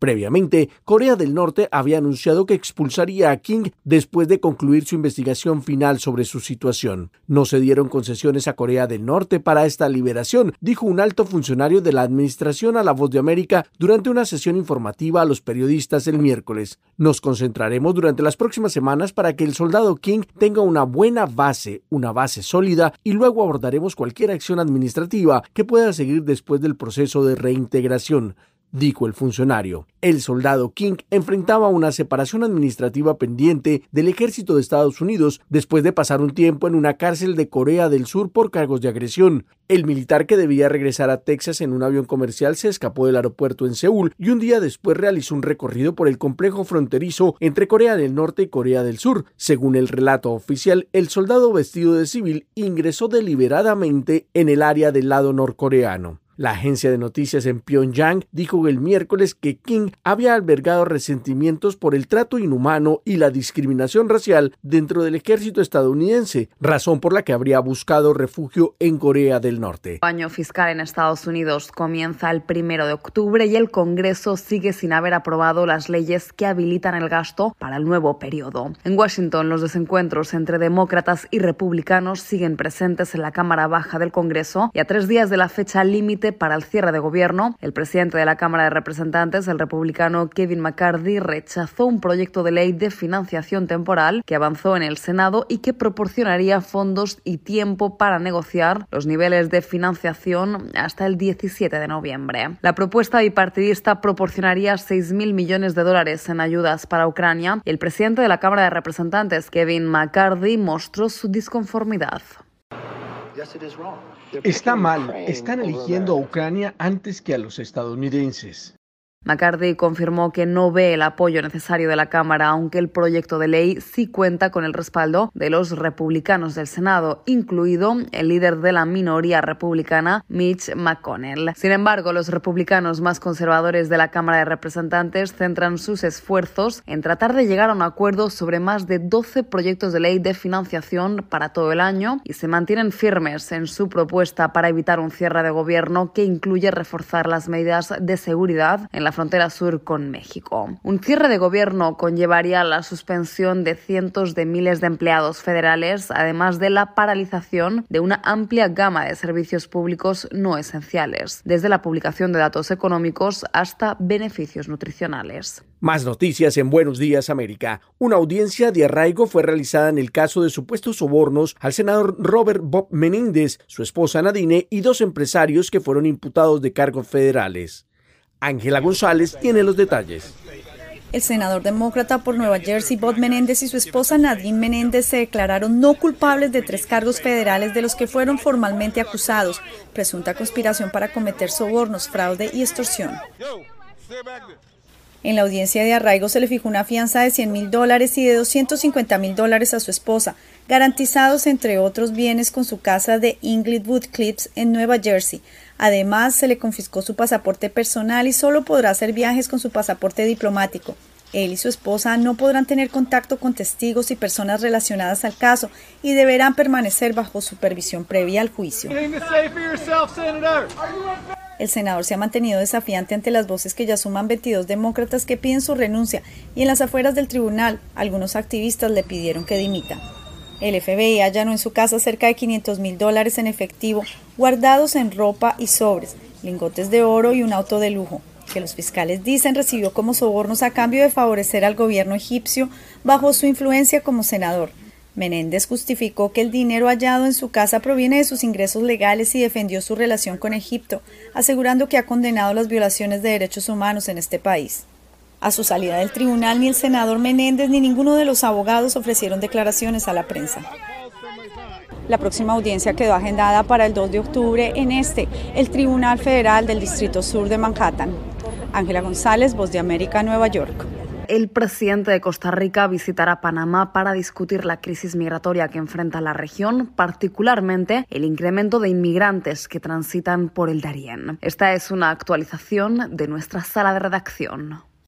La severa crisis migratoria que se vive en la jungla del Darién, la frontera natural entre Colombia y Panamá, no afecta únicamente a estas dos naciones, como expresó la Organización Internacional de las Migraciones, la OIM, es una crisis regional que ha obligado a varios países vecinos a sumarse a la búsqueda conjunta de soluciones para lograr un flujo controlado por la peligrosa selva. Los ministros de Seguridad Pública de Panamá, Juan Manuel Pino, y de Costa Rica, Mario Zamora, realizaron esta semana una gira de trabajo por el Darién en la que adelantaron adelantaron detalles de la estrategia de flujo controlado que ejecutan en conjunto y que implica, entre otras cosas, que a los grupos de migrantes deben tomar buses en sus fronteras y que las personas que viajan deben pagar y ser llevados directamente a los límites con Costa Rica y Nicaragua. El ministro de Seguridad costarricense expresó. Sino que tanto Panamá como Costa Rica estamos enfrentando el paso de flujos migratorios que ponen justamente este, a nuestros países a tener que usar recursos importantes que se podrían dedicar a otro tipo de labores. Los ministros de Seguridad de ambas naciones además confirmaron que los presidentes de Panamá, Laurentino Cortizo, y de Costa Rica, Rodrigo Chávez, visitarán el tapón del Darién el 7 de octubre para coordinar acciones y reforzar la estrategia de flujo controlado. El ministro de Seguridad panameño expresó. Como países de tránsito, Costa Rica y Panamá, vamos a buscar soluciones ordenadas, coordinadas esas acciones ocurren en momentos en que el presidente de Costa Rica anunció que próximamente firmará un decreto para declarar emergencia nacional por el aumento de flujos migratorios que ingresan en tránsito al país y advirtió que las autoridades deportarán a los migrantes que se porten mal. Sala de redacción, Voz de América. En otra noticia, cientos de migrantes se mantienen a un costado del muro fronterizo en Juárez, México, en condiciones extremas. Asociaciones civiles y la comunidad en general se han acercado en los últimos días para brindar apoyo. César Contreras tiene este informe. En condiciones deplorables es como cientos de migrantes permanecen a un costado de la puerta 36 del muro que separa la mexicana Ciudad Juárez del Paso, Texas. Nos avisaron que venía mucha familia con niños preocupante porque no han comido, no, no están tomando líquidos y la higiene sobre todo, que, que, está muy mal. Cientos de personas llegan diariamente a bordo del tren conocido como La Bestia, pero los albergues están repletos. La Casa del Migrante dijo que ya casi está a su capacidad máxima de 500 huéspedes. Hace un mes albergaba a 300. Yo me he intentado cruzar, estoy llegando ahorita, pero me dijeron que caminara hasta aquí hasta la 36 y ahorita buscaré cómo cruzar hacia el otro lado. En el Instituto Nacional de Migración aseguran que ya buscan resolver la falta de espacio en los albergues. Estamos haciendo lo necesario a fin de garantizar este, sus condiciones de, de calidad de vida Migración también ha llevado a cabo junto a la Policía Municipal de Ciudad Juárez operativos de contención que buscan ahuyentar a los migrantes que siguen llegando. Nos sacan de, la cerca, dice que no podemos ingresar, que es muy ilegal. Entonces nos toca devolvernos acá, esperar y volver a ingresar y ya estamos cansados ya. Luego de estos operativos, los migrantes no son arrestados, pero sí les invitan a alejarse de la ribera del río Bravo y trasladarse a algún albergue. César Contreras, Voz de América. Ciudad Juárez, México. La red le informa. Enganchamos los guantes, regresamos mañana viernes a la hora acostumbrada cuando nuevamente a través de Cumbre de Éxitos 1530 del 1480 de X61 de Radio Grito y de Red 93, que son las emisoras que forman parte de la red informativa. Le vamos a llevar a ustedes resumen de noticias de mayor credibilidad en el país. Hasta entonces, que la pasen bien.